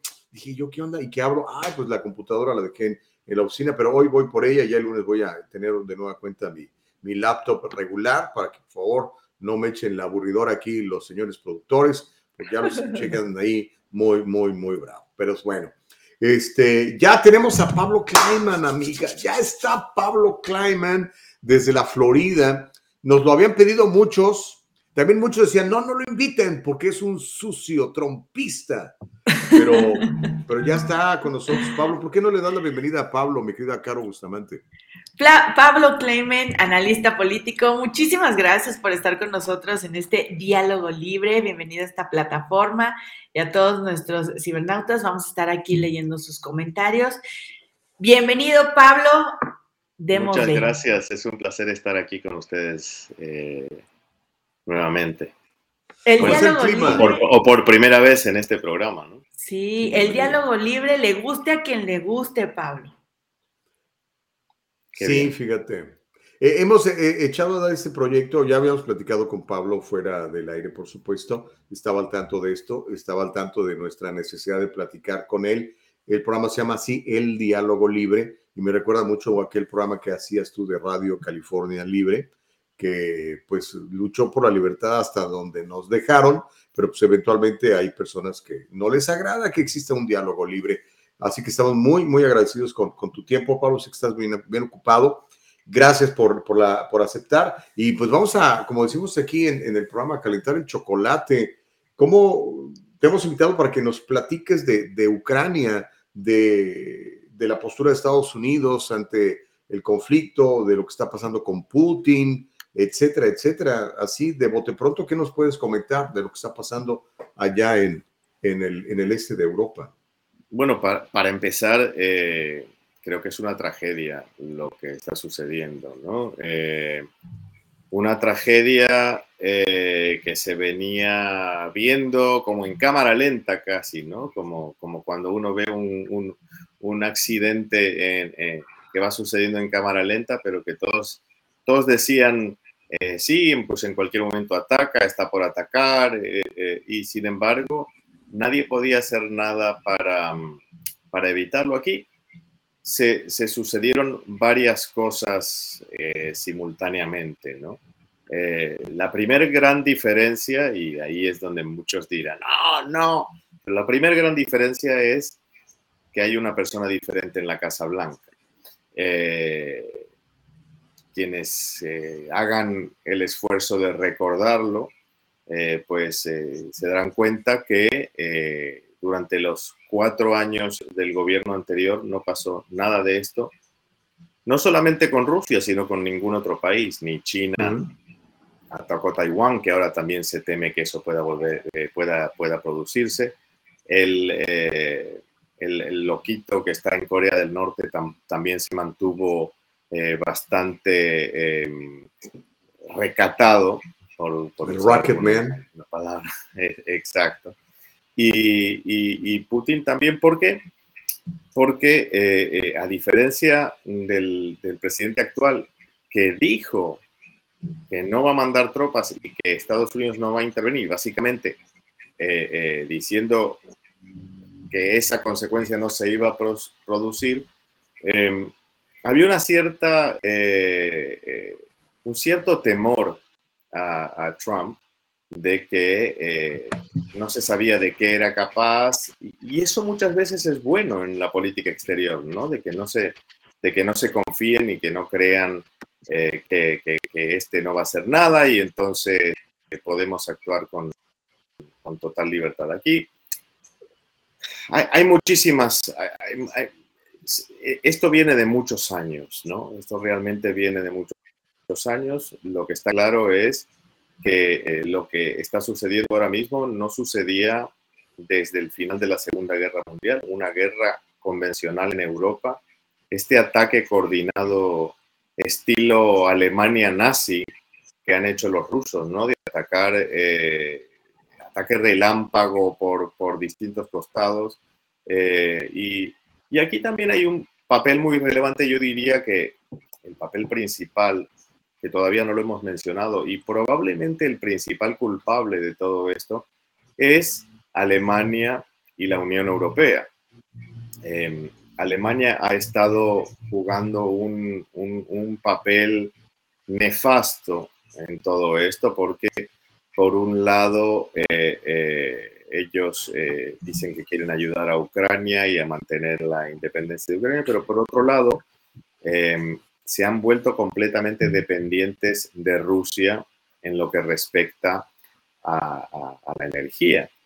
Y, yo diría que incluso eh, no me sorprendería que los rusos no hayan estado financiando a todos estos movimientos eh, ambientalistas y verdes, porque lo que ha hecho Alemania es deshacerse de las otras eh, fuentes alternativas de energía, lo que básicamente los entregó a manos de Putin y los hizo completamente dependientes del gas ruso. Hay un gasoducto principal que va de Rusia a um, Alemania que pasa por Ucrania. Y, y entonces los rusos llevan varios años construyendo, ya está terminado en realidad, el gasoducto Nord Stream 2, que va por abajo del mar Báltico y entonces ya no pasa por Ucrania. Cuando el gas pasa por Ucrania, Ucrania cobra lo que podríamos llamar como una cuota, un peaje, ¿no? Eh, y, además eh, tiene un cierto control en lo que va pasando. Este nuevo gasoducto em, le quita ese poder a Ucrania, básicamente libera a Rusia para poder llegar a sus clientes sin pasar por Ucrania. Y ese es el principal motivo por el cual el gobierno de Trump bloqueó la puesta en marcha de ese gasoducto durante los cuatro años en que estuvo en el poder. Lo bloqueó porque eh, quería que Ucrania continuara manteniendo un, un cierto poder, la, posibilidad de tener eh, eh, alguna participación en, este negocio, que es un negocio esencialmente de Rusia, que da muchísimo dinero al gobierno ruso ha ayudado a que tengan el superávit eh, comercial que tienen y a que Putin disponga de muchísimo dinero para rearmarse, para construir infraestructuras, etc. Entonces, los alemanes, eh, y aquí hay un caso muy interesante, eh, porque podemos compararlo con sus vecinos franceses, ¿no? que el país que está al lado de Alemania, el país que ha sido siempre el rival, y bueno, y, en los últimos 50 eh, años el gran aliado de Alemania, pero Francia ha tenido una política mucho más inteligente en lo que respecta a la energía. Alrededor del 80% de la energía que consumen los franceses es generada por ellos mismos en sus centrales atómicas. Eh, y, energía nuclear. La energía nuclear. Eh, la energía nuclear no contamina el aire. La energía nuclear, el único problema que tiene y que es fácilmente subsanable es los residuos de, digamos, del, combustible ya una vez que se utilizó, que es radioactivo y tiene que ser pues enterrado en algún lugar donde no vaya a afectar a nadie. Pero los franceses eso lo tienen muy eh, controlado. No solo eso, sino que el presidente Macron que digamos que no es eh, considero ni un duro ni, ni alguien enemigo del medio ambiente ni nada, pero que al fin y al cabo sabe cuáles son los intereses de su país, ha anunciado construcción de más centrales nucleares en Francia. Alemania no hizo eso. Para que se alegren los medioambientalistas. ¿no? Alemania hizo lo que hizo California. Alemania sacó centrales nucleares de funcionamiento. Bueno, eh, España hizo lo mismo y entonces estos países europeos dependen, porque ellos no tienen, a diferencia de Estados Unidos, Estados Unidos es el país con la mayor cantidad de reservas de gas natural del mundo, pero a diferencia de los Estados Unidos, estos países no tienen reservas de gas natural. Entonces, ¿qué pasa? Que se la tienen que comprar en el caso del sur de Europa se la compran al norte de África, en el caso de los países del norte de Europa se la compran a los rusos. Entonces, eh, Trump había bloqueado la puesta en marcha de este gasoducto que no pasa por Ucrania. Y una de las primeras cosas que hizo el gobierno de Biden fue eliminar esas sanciones y ese veto de Estados Unidos. O sea que básicamente Putin, que es eh, un viejo lobo, ex agente de la KGB, eh, eh, no es ningún angelito, sino que más bien es,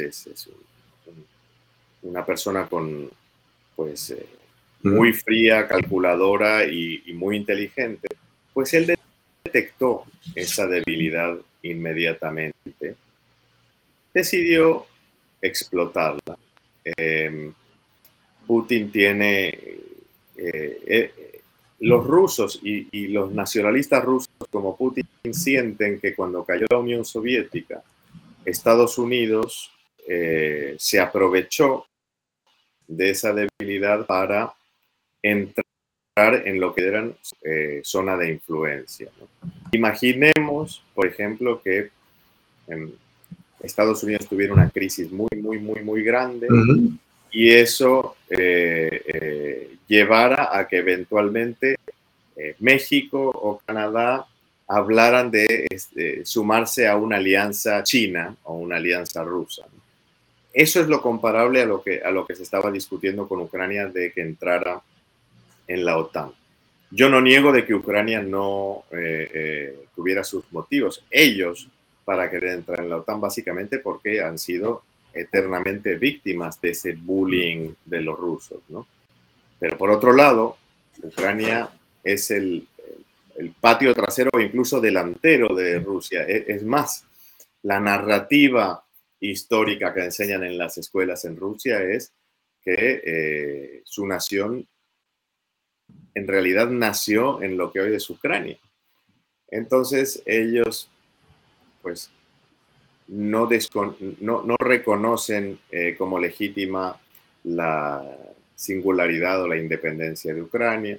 Y, eh, pues nada, esto es algo a lo que no se sabía si él se iba a atrever o no a hacerlo, pero claro, con Trump no se atrevió a hacerlo, pero sabiendo que eh, las consecuencias eh, de hacerlo en este momento no iban a ser militares, que iba a haber unas sanciones que además al final cuando uno las observa de cerca, no son realmente eh, sanciones que, que vayan a afectar a Rusia de una forma fulminante. Entonces, porque, porque si vemos, por ejemplo, yo estaba leyendo las, nuevas sanciones. Entonces, em, el gobierno italiano, miembro de la OTAN, aliado de Estados Unidos, supuestamente eh, dentro de esa coalición que quiere eh, em,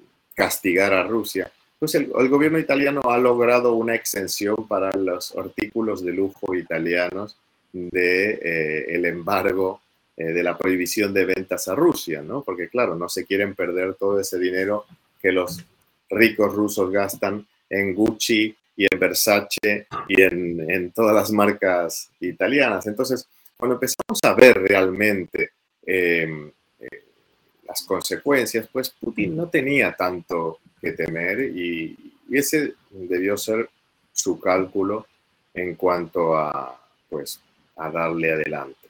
Eh, a mí me preocupa muchísimo, incluso más de lo que está pasando en Ucrania, me preocupa que China aproveche este momento. Y vaya por Taiwán, ¿no? Sí. Y eso sí que sería, tendría muchísimas más consecuencias para el mundo que la invasión eh, rusa de, Ucrania. Eh, lo que está pasando en Ucrania, pues hay que verlo. Ayer leí un artículo muy interesante del, eh, periódico londinense, el, Telegraph, que es, uno de, los, de los diarios más influyentes de Inglaterra, y, el, y el, el, editor de la sección de defensa de, del Telegraph decía que no se sabe realmente si Putin no ha cometido un error estratégico garrafal y que eventualmente, aunque tenga ganancias a corto plazo en Ucrania, eh, a largo plazo es, él no, termine siendo la, mayor víctima de esto, ¿no? Y él recordaba eh, la invasión, todavía cuando existía la Unión Soviética, eh, la invasión de Afganistán en 1979, un país súper atrasado, un país que los rusos, los soviéticos invadieron para instalar un gobierno comunista allí.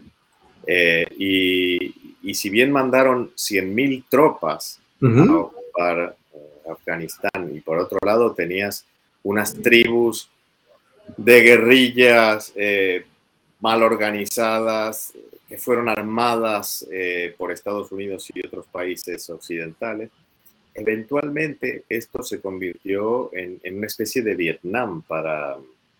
y lo fue. Y lo Terminaron yéndose, ¿no? Eh, o sea, 10 años más tarde, cuando finalmente Gorbachev eh, decidió retirarse, eh, habían muerto 15.000 soldados soviéticos y 35.000 habían sido heridos de guerra. Y, y, bueno, y no sirvió para nada. Y en el caso de Ucrania, pues existe la posibilidad también de que nunca logren, o sea, si realmente se, van a poner a, ocupar ellos directamente, pues existe esa posibilidad.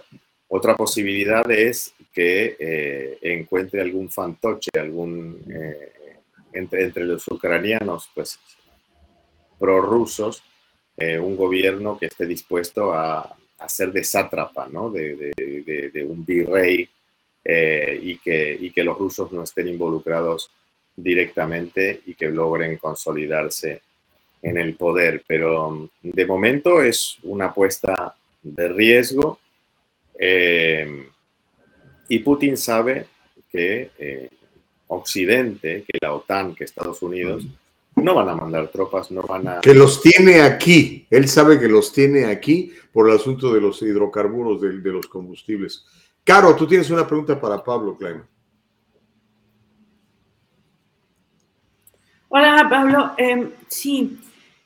Bueno, muchísimas gracias por toda la información. Creo que es una, eh, clase de historia bastante amplia y un contexto bastante amplio, todo lo que nos, platicas.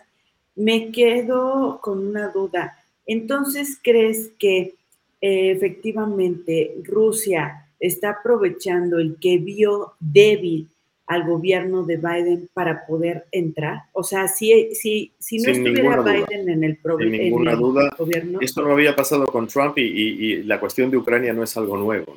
¿no? Sin ninguna duda, eh, ha detectado, bueno, es que lo ha visto todo el mundo.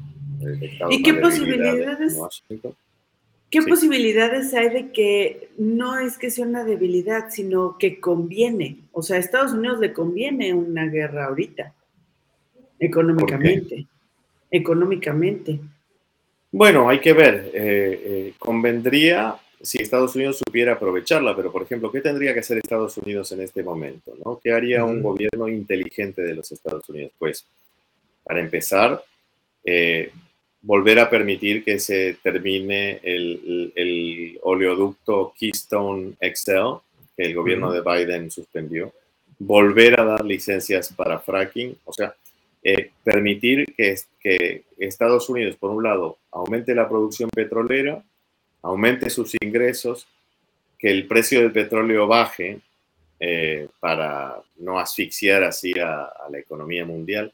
Eso es algo que es lo más lógico y que tendría que estar haciendo el gobierno de Estados Unidos, que no me cabe la menor duda que lo, hubiera hecho el anterior presidente de encontrarse en esta situación.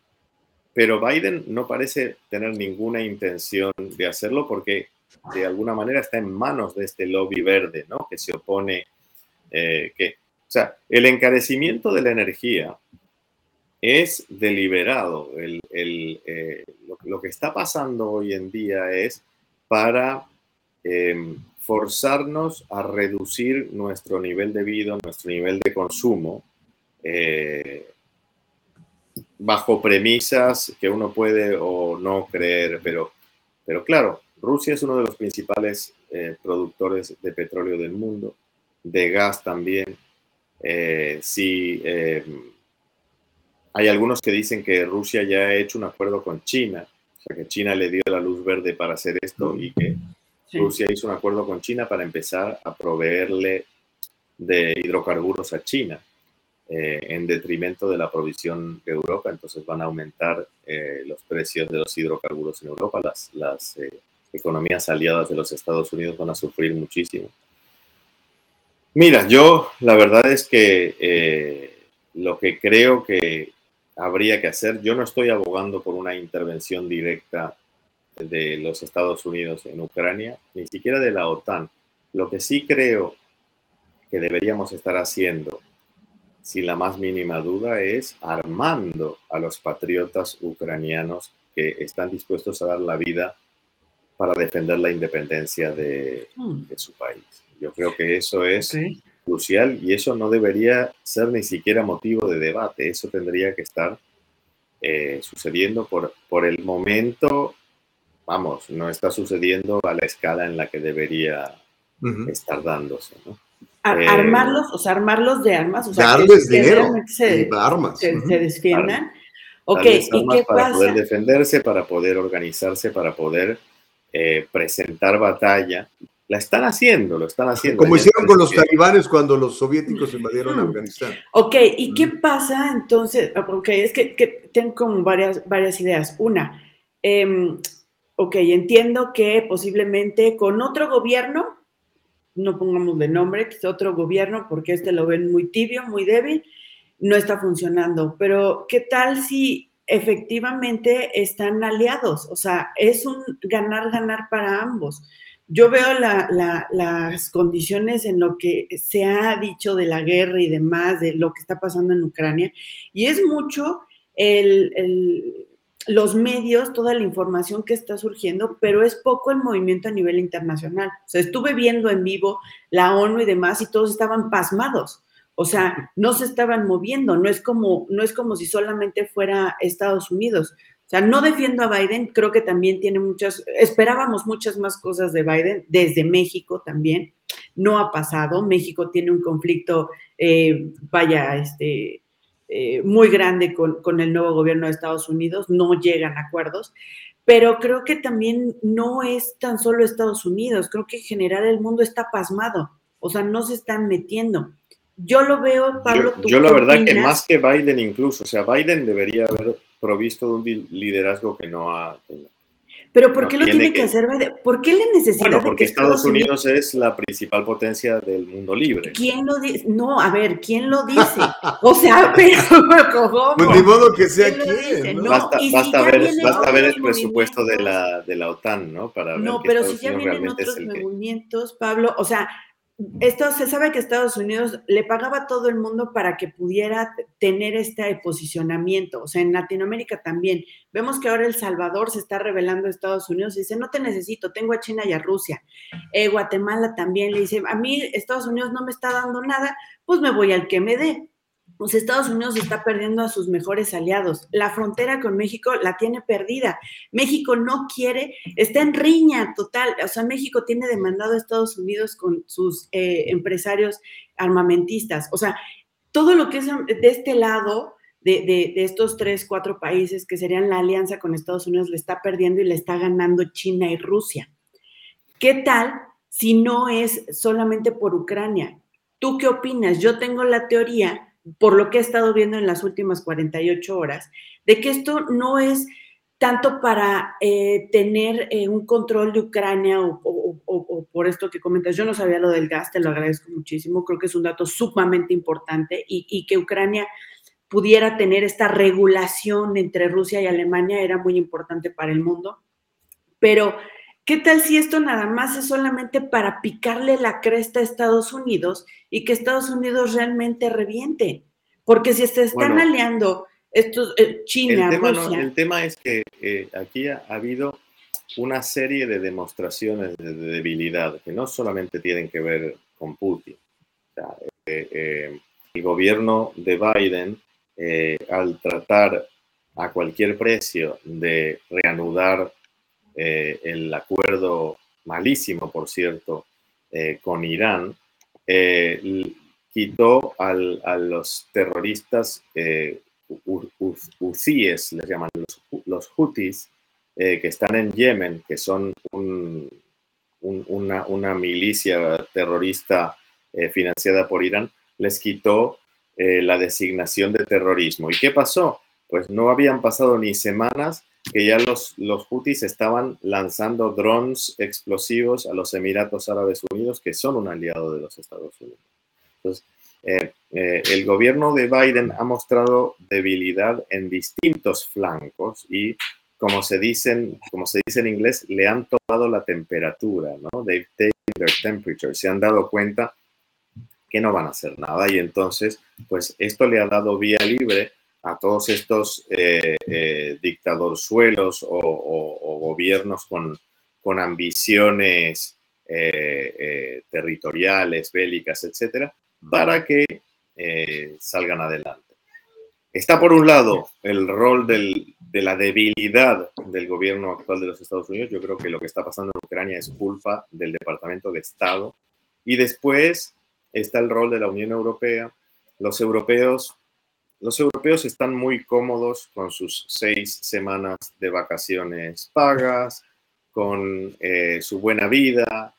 Eh, hay, hay, una anécdota, yo estando en el sur de España, en el estrecho de Gibraltar, en la playa, hace unos años, recuerdo que estaba en la playa y de repente veo volando un avión eh, militar de Estados Unidos, patrullando la costa del estrecho de Gibraltar, la frontera entre España y Marruecos, entre Europa y África. Y yo pensé, pero ¿por qué hace Estados Unidos haciendo esto? Claro, como Estados Unidos lo hace gratis, eh, los españoles ese dinero pues se lo gastan en vacaciones y en tapas y en, y en sangría y no, y no tienen que eh, invertir ese dinero en defenderse. Esto le ha pasado a toda Europa, le viene pasando a Europa, ha pasado durante toda la Guerra Fría y se han acostumbrado. Entonces, una de las cosas, el, embajador del, gobierno de Trump en Berlín es un amigo mío, el que fue el embajador. Lo odiaban en Alemania. Y, y, claro, muchos demócratas decían que ese no es el rol del embajador de Estados Unidos, que el embajador tiene que tener unas relaciones pero lo odiaban simplemente porque lo que pedía Trump era paguen la cuenta. O sea, no podemos seguir manteniéndolos y ustedes el dinero se lo gastan en diversión. Y eso es lo que pasa con Europa y Estados Unidos ha hecho el papel de tonto. En realidad, durante la Guerra Fría, cuando se trataba de detener el avance de los comunistas, de los soviéticos, pues tenía un sentido, ¿no? Eh, pero una vez que terminó la Guerra Fría, los europeos tendrían que haberse hecho cargo de, de, su propia defensa, de dedicar más fondos para eso. Y no quisieron hacerlo porque estaban muy cómodos con la situación actual. Entonces, eh, ahora Biden anunció que está mandando más tropas a, a, Alemania, no a Ucrania, Alemania, como para fortalecer el destacamento. Sí, digo que a Ucrania no va a mandar tropas de plano y como dices tú, está en una posición de debilidad. Eh, muy probablemente esto no hubiera sucedido con la otra administración, pero sabemos que los que detestan a la otra administración, pues quizá nunca lo vayan a reconocer. Eh, mira, Pablo, yo sé que te tienes que ir. Este, has, encendido la mecha bien sabrosa. Tenemos más de 200 comentarios ahorita aquí en el chat. Vamos a estarlos leyendo. Ah, una, una, última pregunta, por lo menos de mi parte, que nos queda muy, poquito, muy poquito tiempo. Ah, ¿Qué va a pasar en las próximas 48 horas? ¿Va a pasar algo o no va a pasar nada? Y si hay temor de tu parte o preocupación de que eh, Putin quiera seguir expandiéndose y que vaya a otros países. Pablo, de que regrese a la URSS. Bueno, eso no, porque no está el, o sea, podría regresar el imperio de los zares, ¿no? pero la URSS no porque no está el componente ideológico comunista. a los rusos, vamos, sí, lo primero que han hecho es eh, intentado de que no les prohibieran y continuar importando marcas de lujo italianas. Eh, el, el, tema aquí es que yo creo que los ucranianos van a resistir si nosotros les eh, colaboramos con armas. Ellos lo van a seguir haciendo porque son gente muy patriota y porque son gente que eh, realmente ama su país y está dispuesta. Parece como antiguo, ¿no? Porque claro, no lo imaginamos hoy en día Morir por la patria. Claro, y, menos los europeos que están tan cómodamente pensando si se van a ir a las Seychelles o, a Ibiza o donde de vacaciones este verano, ahora que ya no hay más pandemia. Pero, eh, pero los ucranianos están dispuestos a dar su vida eh, por, por, su país. Eh, es más, el gobierno ha prohibido la salida de varones entre 18 y 60 años del país ahora mismo, porque todos van a tomar las armas pero necesitan armas. Eso por un lado.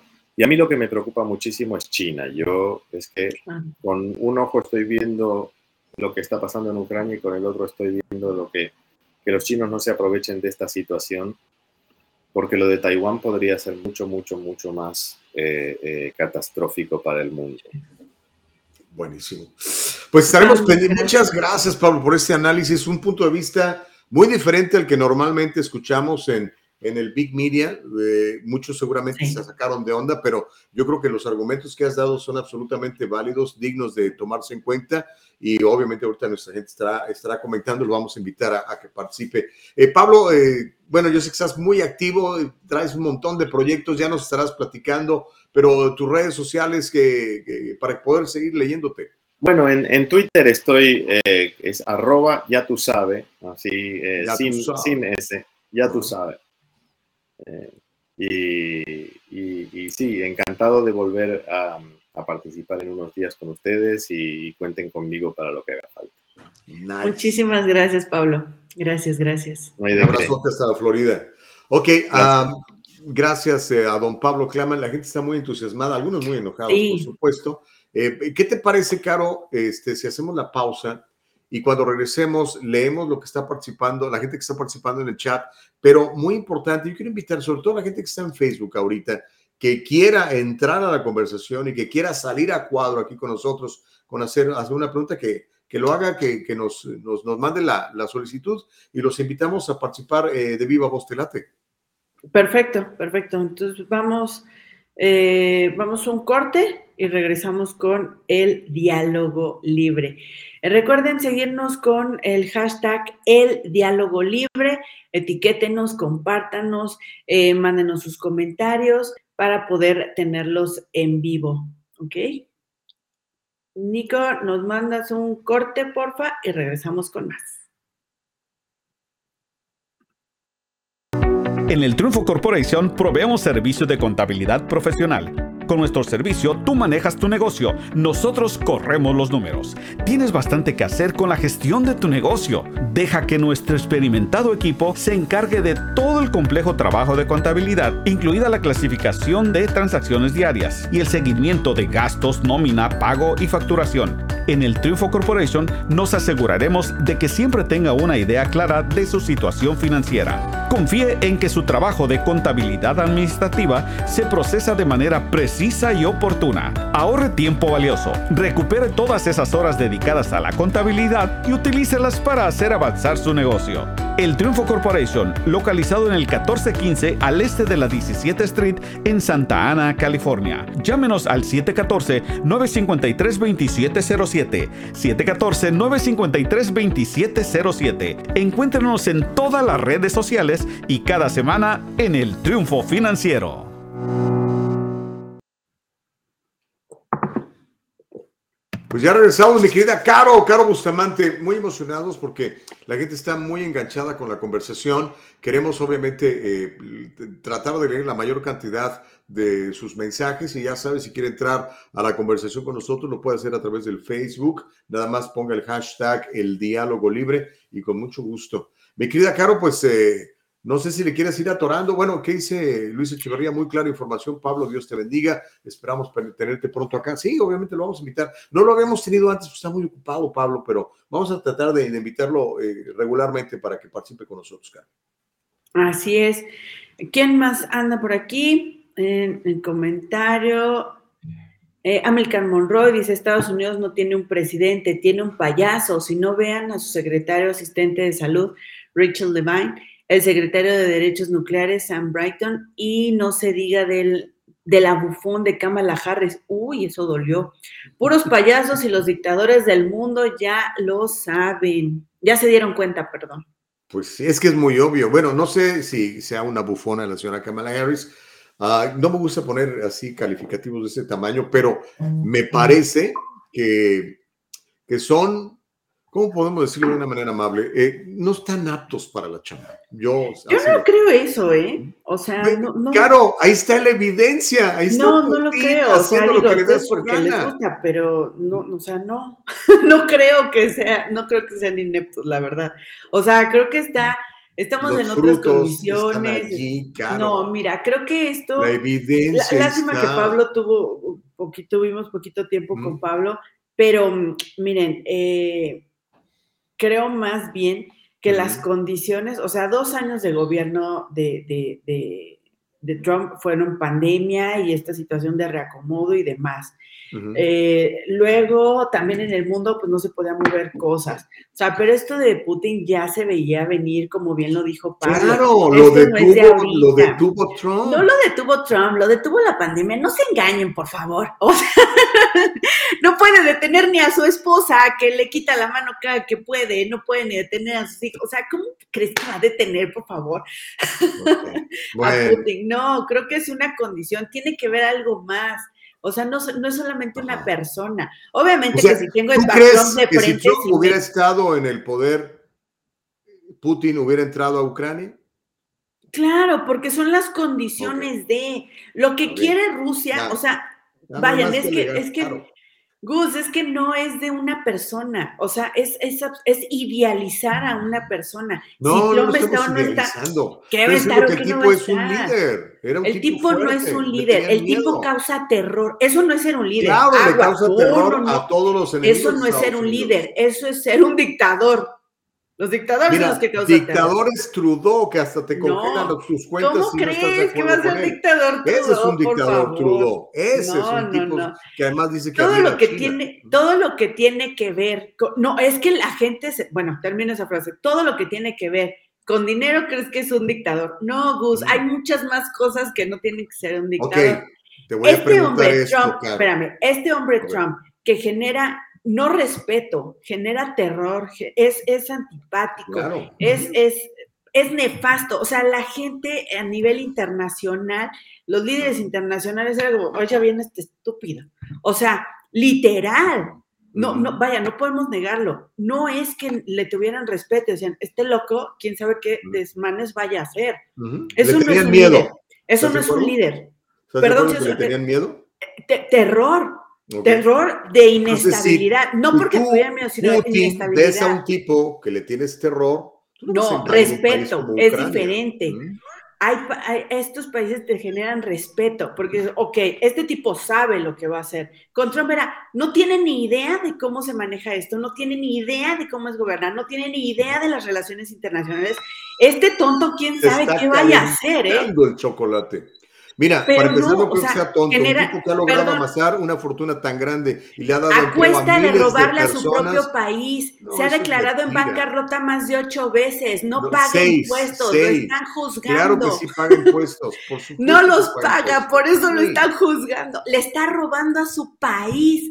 Ese no es una persona líder. Y perdón, pero si, si, si creemos que generar terror en el mundo es un líder, eso está mal. Un líder tiene que ser, tiene que escuchar. Tiene que ser Biden, que diga, ok, no, no hay problema. Yo creo que en este momento no tenemos líderes mundiales. No hay un líder realmente que digas, wow, esta persona va, porque de alguna u otra manera están ocasionando. Y claro, ¿para qué quieres un líder mundial? Tú debes de querer un líder para tu país, que cada, cada No, bueno, a nivel, me refiero a nivel mundial. o primer ministro defienda a su país. a nivel mundial creo que no hay un líder. A nivel mundial creo que no hay y no me interesa que haya, yo no, a mí no me interesa seguir a un líder mundial. No, pues me refiero a que en todo el mundo, en todo el mundo, yo no veo, o sea, de la gente que está a nivel mundial, yo no veo que sean líderes ni en sus países, ni en sus comunidades. Putin es un líder en su país, mi querida Caro. para tu conocimiento. Putin es admirado y querido por los rusos. En el respeto y la admiración que Biden no tiene de los Estados Unidos. A cada rato le cantan esa de Let's Go Brandon, que tú sabes. Bueno, también depende, también depende de qué, partes ves. O sea, yo te puedo decir que López Obrador no es un líder en mi casa porque aquí no lo queremos. Ah, pues bueno, al menos yo creo que mi mamá sí. pero, pero si te vas a las zonas, a, las zonas rurales, te van a decir, AMLO es un líder, ¿no? Si escuchas... ¿A, quién crees que, cree que Biden es un líder? Ya ni siquiera la élite demócrata cree que es un líder. Hay gente que lo cree todo depende de cómo te va en la feria y de, y de qué intereses estén pues en la feria nos está yendo re mal, mi querida Caro. a ti, pero hay gente, yo invito a, la gente a mí me está yendo muy bien, Caro. Créeme, me está yendo muy, nunca había hecho más dinero en mi vida. Eso, si, si a eso te refieres, pero me refiero en general a los Estados Unidos, me refiero en general al ciudadano americano, me refiero en general a la persona que vive con un salario mínimo, le está yendo de la fregada. Y más ahora que van a tener que pagar gasolina a 5, 6 o quién sabe cuánto más dólares por galón, debido a la incapacidad de esta administración de, no prever lo que iba a pasar, de cerrar, eh, eh, eh, la, cancelar la, perforación de más de más eh, pozos petroleros. Estamos sentados en petróleo y ahora vamos a empezar a padecer por todo esto que está pasando con Ucrania y con Rusia. ¿En serio? Claro, por las Y yo creo que con Trump no hubiera pasado, te caiga bien mal, te caiga de la fregada. Con Trump en el gobierno no lo hubiera intentado. Yo, no, lo, hubiera yo creo que hubiese sido mucho La invasión a Crimea se hizo con Obama, ahora la invasión a Ucrania se hace con Biden. Le tocó la pandemia, Gustavo. O sea, hay muchas cosas que convergen en una sola situación. Y, por ejemplo, en los primeros dos años del gobierno de López Obrador, dices, oye, eres un nefasto. Sí, bueno, en algunas cosas sí, porque vaya, tocó la pandemia y desafortunadamente, pues no le dio oportunidad de empezar bien. Pero ya, este, ya que se está reactivando, necesita el presidente de México dejar de ver al pasado. En eso estoy de acuerdo contigo. O sea, hay cosas que sí pueden hacer, pero vaya, el, el, el creo que también el gobierno de, de, de, Trump, o sea, tuvo, con, tuvo muchas otras cosas, hubo un movimiento muy grande. Posiblemente, si se hubiese reelegido, si hubiese estado en este momento en el gobierno, la situación sería diferente. Yo no creo que Rusia se detuviera por una persona. O sea, sí creo que esto es. Va hubiera pasado por encima de, Trump. Esto va más allá y esto hubiese sido mucho peor, Gustavo, mucho peor. Porque Trump sí hubiese mandado infinidad de tropas. Esto sí hubiese sido un merequetengue horrible. Qué triste, qué pena, y se, y se lo cuestioné a Pablo, que, veamos que, que se tiene que hacer una guerra. Yo no soy fan de no, No, se tiene que hacer una guerra. Armar, se tiene que prevenir una guerra, pero desde, desde la fuerza. Guerra, con guerra, o sea, no, lo que se está, lo que se, lo, que generas con esa situación es más dinero para Estados Unidos. Lo que platicábamos desde hace años. ¿Cuál más dinero para Estados Unidos? las fábricas de guerra, las fábricas de armas. O sea, eso es lo que necesita. Pues sí, la, actual administración ha cancelado un montón de, proyectos en ese sentido, ha reducido el presupuesto militar. Qué bueno. Pues mira, qué bueno. Bueno, pues qué bueno ver lo que está pasando ahora. ¿Qué tiene que ver Estados en una posición de debilidad. ¿Qué, tiene, que, ver Estados Unidos en Ucrania? El petróleo y el gas que necesitan. Que se pongan a trabajar en el sus petróleo y el gas que necesitan los que Estados Unidos administra sus tierras en lugar de estar viendo qué, qué, le friega a los demás. Que deje de estar invadiendo México con el petróleo, que deje de estarle quitando petróleo a otros lugares y que, si como tú dices, Gus, si están sentados en petróleo en Estados Unidos, pues ¿qué esperan? ¿Qué les hace falta? Biden no quiere, abrazado la, la doctrina esta estúpida del New Green New Deal. Entonces, ¿para qué se va a otros lugares a sacar petróleo? No, él no se está yendo a otros lugares a sacar petróleo. Lo que está pasando es que ese petróleo no va a llegar a los europeos, esos europeos van a estar batallando y van a tener que pedirle ayuda a depender de los rusos. Eso obviamente rompe el balance de poder en el mundo. En el balance que le conviene a Estados Unidos. Claro. eso no le conviene ni a Guatemala, ni a Honduras, ni a El Salvador, ni a México, ni a la Unión Europea. o sea, yo creo que sí le conviene. Es más fácil tener un liderazgo de Estados Unidos en Latinoamérica ¿Por qué? un liderazgo de Mira cómo estamos hundidos. Mira cómo estamos hundidos por el liderazgo de Estados Unidos. Perdón, pero o sea, México está mal por el liderazgo de los Estados México Unidos. y demás. O sea, la, la, la, no hemos tenido realmente apoyo, estamos sometidos, somos el que no han tenido trasero de Estados Unidos. Hay un montón de dinero que históricamente No, pero no es de Estados Unidos, es de la gente, es de las remesas. No, no me Ese es el dinero que ayuda. Me refiero a planes no sirven. De, el plan ah, Mérida se cayó. los gobiernos de México, Centroamérica y el resto son los corruptos. El dinero se manda para allá y lo utilizan mal. Entonces, en lugar de estar, y lo he, dicho siempre, en lugar de estar mandando dinero, entonces mejor hagamos reformas y gobernemos, en lugar de estar mandando dinero. Pero eso ya es decisión de los mexicanos, de los salvadoreños, de los guatemaltecos, de los costarricenses, de los nicaragüenses. Ellos tienen que tomar su propia decisión. ¿Mm? No, y, por ejemplo, Estados, eh, El Salvador lo está haciendo. El Salvador le dijo, no me mandes dinero porque yo Salvador lo está haciendo. Ahí está, ahí tienes tu ejemplo. Yo no te necesito. Pues sí se puede. Entonces, si se está rompiendo el, el, este equilibrio del que hablas, es para Estados Unidos, porque créeme que Latinoamérica está es para el mundo. Mira, invirtiendo, claro, está que si tú estuvieras bajo el yugo ¿eh? ruso o el yugo iraní o el yugo chino, no te gustaría.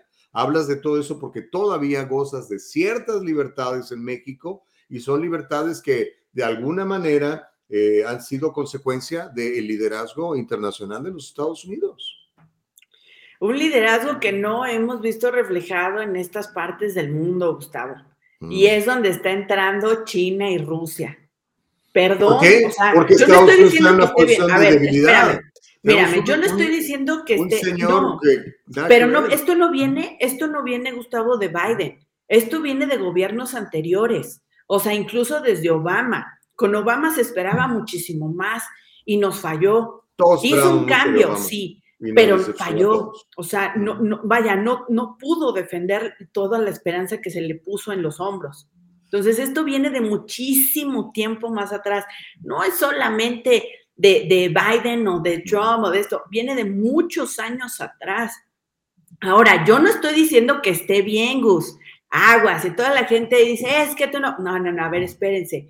Yo no estoy diciendo que esté bien que se acabe esto, simplemente estamos viendo la historia y recapitulando la historia. Si no está funcionando, y, lo he comentado desde siempre, si no está funcionando el liderazgo de Estados Unidos en Latinoamérica, se está revelando Latinoamérica. Yo no sé si esto vaya por buen camino o no, pero de que está pasando, está pasando.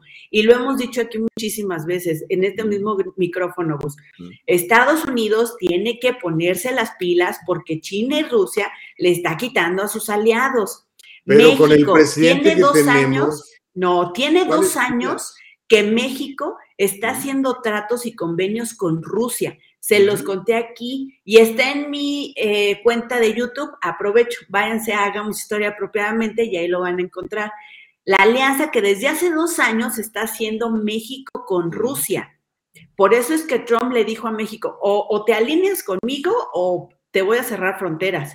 Pero en este momento, como ya no hay esa, esa presión de Estados Unidos, México dice, pues me voy con Rusia vimos que desde el, ¿cómo se llama? El 15 de septiembre, oye, en las felicitaciones del 15 de septiembre, la independencia de México fue la estación espacial Rusia, rusa. No se puso ninguna felicitación de Estados Unidos. Fueron los rusos los que eh, predominaron en el festejo de independencia de México. Fue Cuba el que estuvo en México. Y no estoy diciendo que esté bien, sino que pongamos atención en estos puntos porque Estados Unidos está perdiendo a sus aliados por no haber sabido ser un líder y ser eh, eh, un represor, tenerlos controlados con dinero. No funcionó, el dinero se perdió, se esfumó, las alianzas no sirvieron. No hay un trabajo de liderazgo de Estados Unidos en el resto del mundo, solo hay temor y presión económica, Gustavo. Y eso no está funcionando.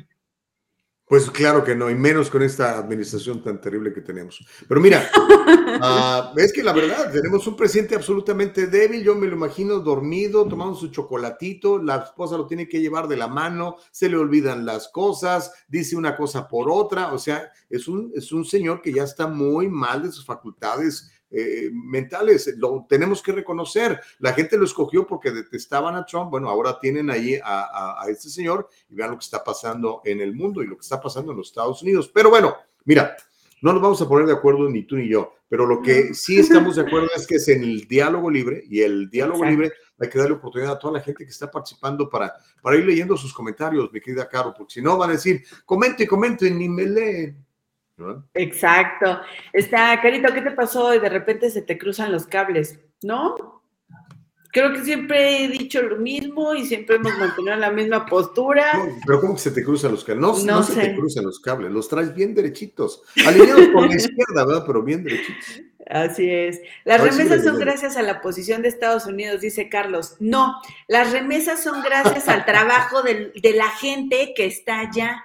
No, Exacto, que, viene a fumar y a trabajar. Recuerden si no hubiera empleo aquí, pues no vendríamos acá. Pero recuerden que un país no lo hace su gobierno, un país lo hace la gente que está en ese, en ese lugar, la gente que trabaja ahí, porque hay cerca de 30, 40 millones, me vas a corregir, Gustavo, por favor, porque ese dato no ah. lo tengo puntual, de, de migrantes que muy posiblemente no son necesariamente legales y que aún así mantienen ese país y mantienen eh, a sus países de origen. Eh generan y trabajan. Y mucho ah, dinero lo mandan para México y por eso muchos mexicanos viven de los mexicanos que están acá. Eso es cierto. Eso es cierto y, les, se les dan trabajo. A ver, más, más, más mensajes. ¿Qué dice Josefina? Dice Josefina Chávez, de acorde a Caro que necesita México para ser una potencia mundial. Espero ¿Qué necesita México para ser potencia mundial? Somos la de, bueno, no somos, yo no vivo en México. México es la decimocuarta economía mundial, decimocuarta, ¿eh? O sea, no es fácil pero ¿qué le está pasando para, para explotar todas sus cualidades que tiene de todo? México tiene de todo, mi querida Caro. Sabes, es un tema que me duele muchísimo, pero breve porque hay muchísimos mensajes. Eh, impunidad. Le falta limpiar de impunidad. Creo que es la corrupción y la impunidad es lo peor que puede pasar. Y, y más que la corrupción, la impunidad. Ponle que haya corruptos, eso nunca lo vas a eliminar, pero que no haya impunidad no se castiga a los corruptos y al contrario, muchas, en muchas ocasiones se mata a, la justicia y se expone eh, chivos expiatorios. Entonces creo que la impunidad es lo que tiene a México hundido y hasta que no podamos combatir esto, que hasta que no tengamos autoridades eh, claras, contundentes, México no va a poder despegar.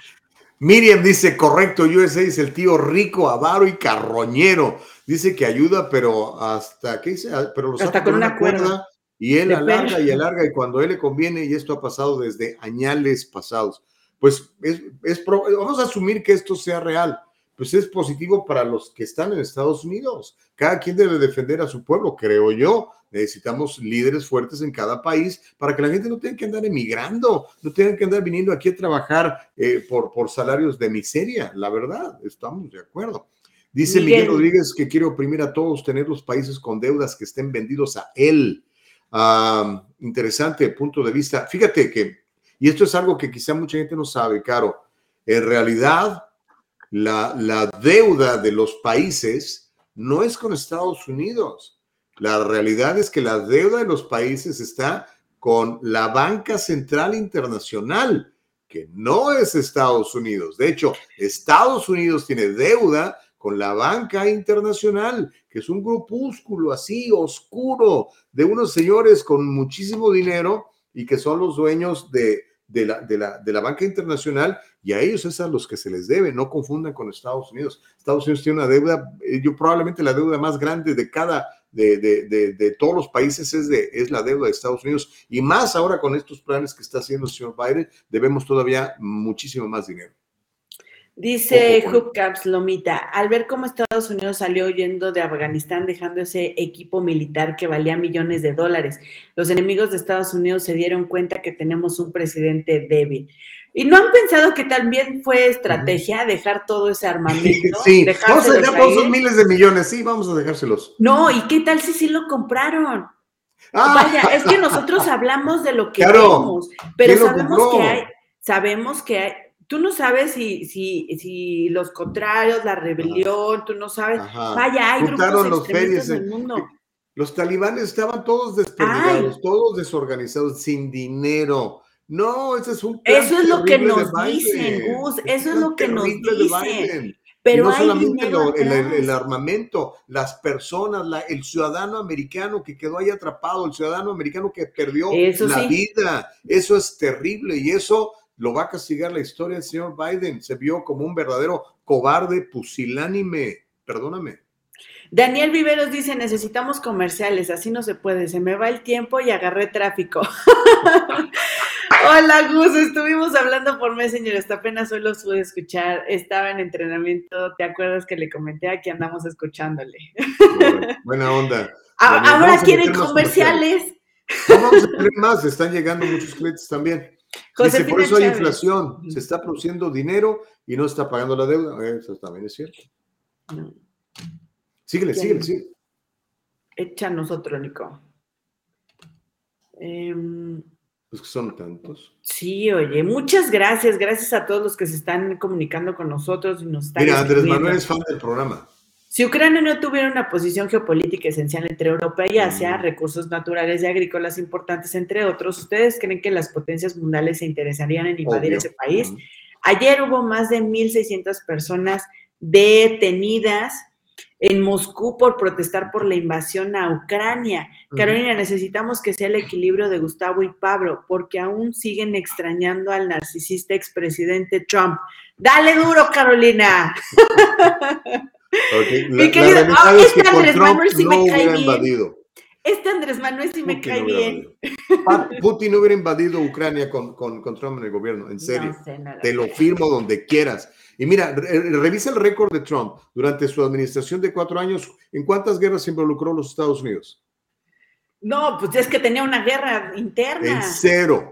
Él fue el presidente en el que le explotaron ¿Por qué te cuesta decir que ninguna guerra se involucró Estados Unidos con él? Porque no tenía tiempo, Gustavo, se le tenía una guerra interna. Lo que tú quieras claro, los medios de comunicación lo atacaron desde el principio. La, no, y la Hillary Clinton lo estuvo espiando desde el principio. Vaya, eh, no hay pruebas de eso. ¿Por qué cuesta decir que Estados Unidos no se involucró en ninguna guerra cuando Trump Porque no tenía tiempo, Gustavo. O sea, tenía una revolución ahí adentro. ¿Cuántas guerras se involucró? A través de la historia, a través de la historia a nivel internacional en ninguna, Gus, ah, pero no tenía tiempo. O sea, ¿cuántos acuerdos de paz logró?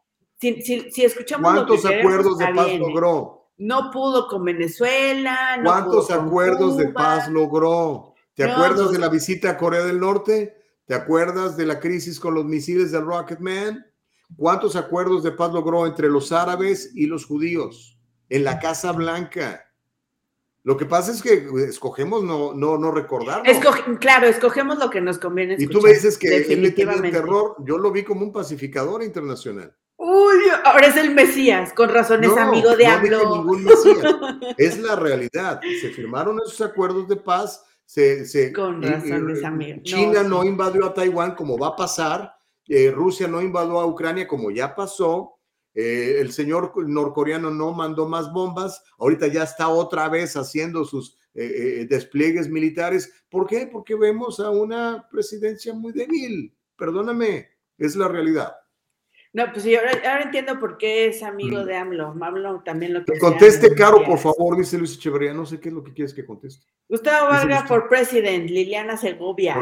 Yo soy presidente, por lo menos de mi compañía y aquí de mi casa soy el presidente. Aunque casi la primera dama es la que decide.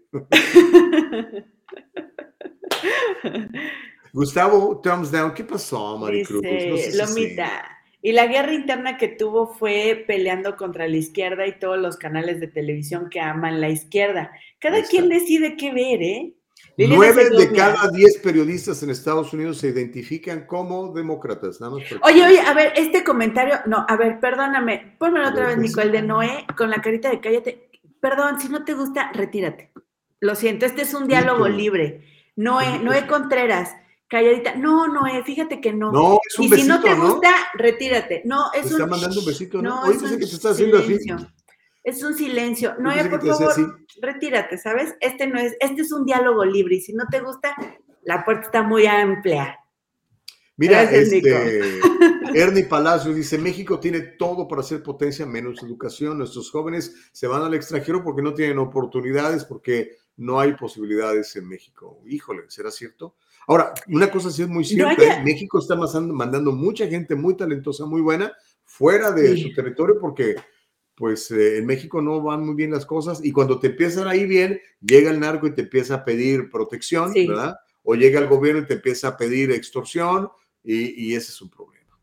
Sí, ¿Mm? sí, desafortunadamente en México no está, eh, no tenemos las condiciones eh, para poder apoyar a nuestros talentos. Incluso, ¿sabes qué? Por ahí me llegó un chisme de que a este chico Donovan de patinaje que compitió apenas, eh, le van a reducir el, su, el apoyo que le da el gobierno. ¿Tú crees? Que agarres un fusil y que te vayas a la guerra, dice Dive, Omar. Eh, Carlos Guamano está viendo en Santana, saludos, dices de Hola Carlos, buen día. Dice Norma que Trump solo tenía tiempo para tuitear hasta ah, que le cancelaron su cuenta, ¿no? Josefina, me encanta, Caro, respeto el diálogo. Eh, el diálogo libre quiere respeto. Bien por ti, cara. Muchas gracias. Norma dice, eh, espérame, dijo, aguántame, aguántame, voy un poco lento. Eh, Cristian Cabrera, hola Cris, chistoso, sin Trump no hubo pandemia, pero ahora sin Trump no hay guerra. Y muy mm. buena pregunta. Pues muy buena pregunta. Guillermo Hernández, Gustavo, tu mentor dijo que con Donald Trump como presidente Rusia invadiría Ucrania. ¿O ya se te olvidó? No, no sé cuál mentor, ¿a qué, a qué mentor se refiere? No sé, eh, Guillermo Hernández. No sé, pero gracias, Guillermo, por participar. Tú di, aquí es el diálogo libre, aunque no estemos de acuerdo, tú comenta lo que quieras.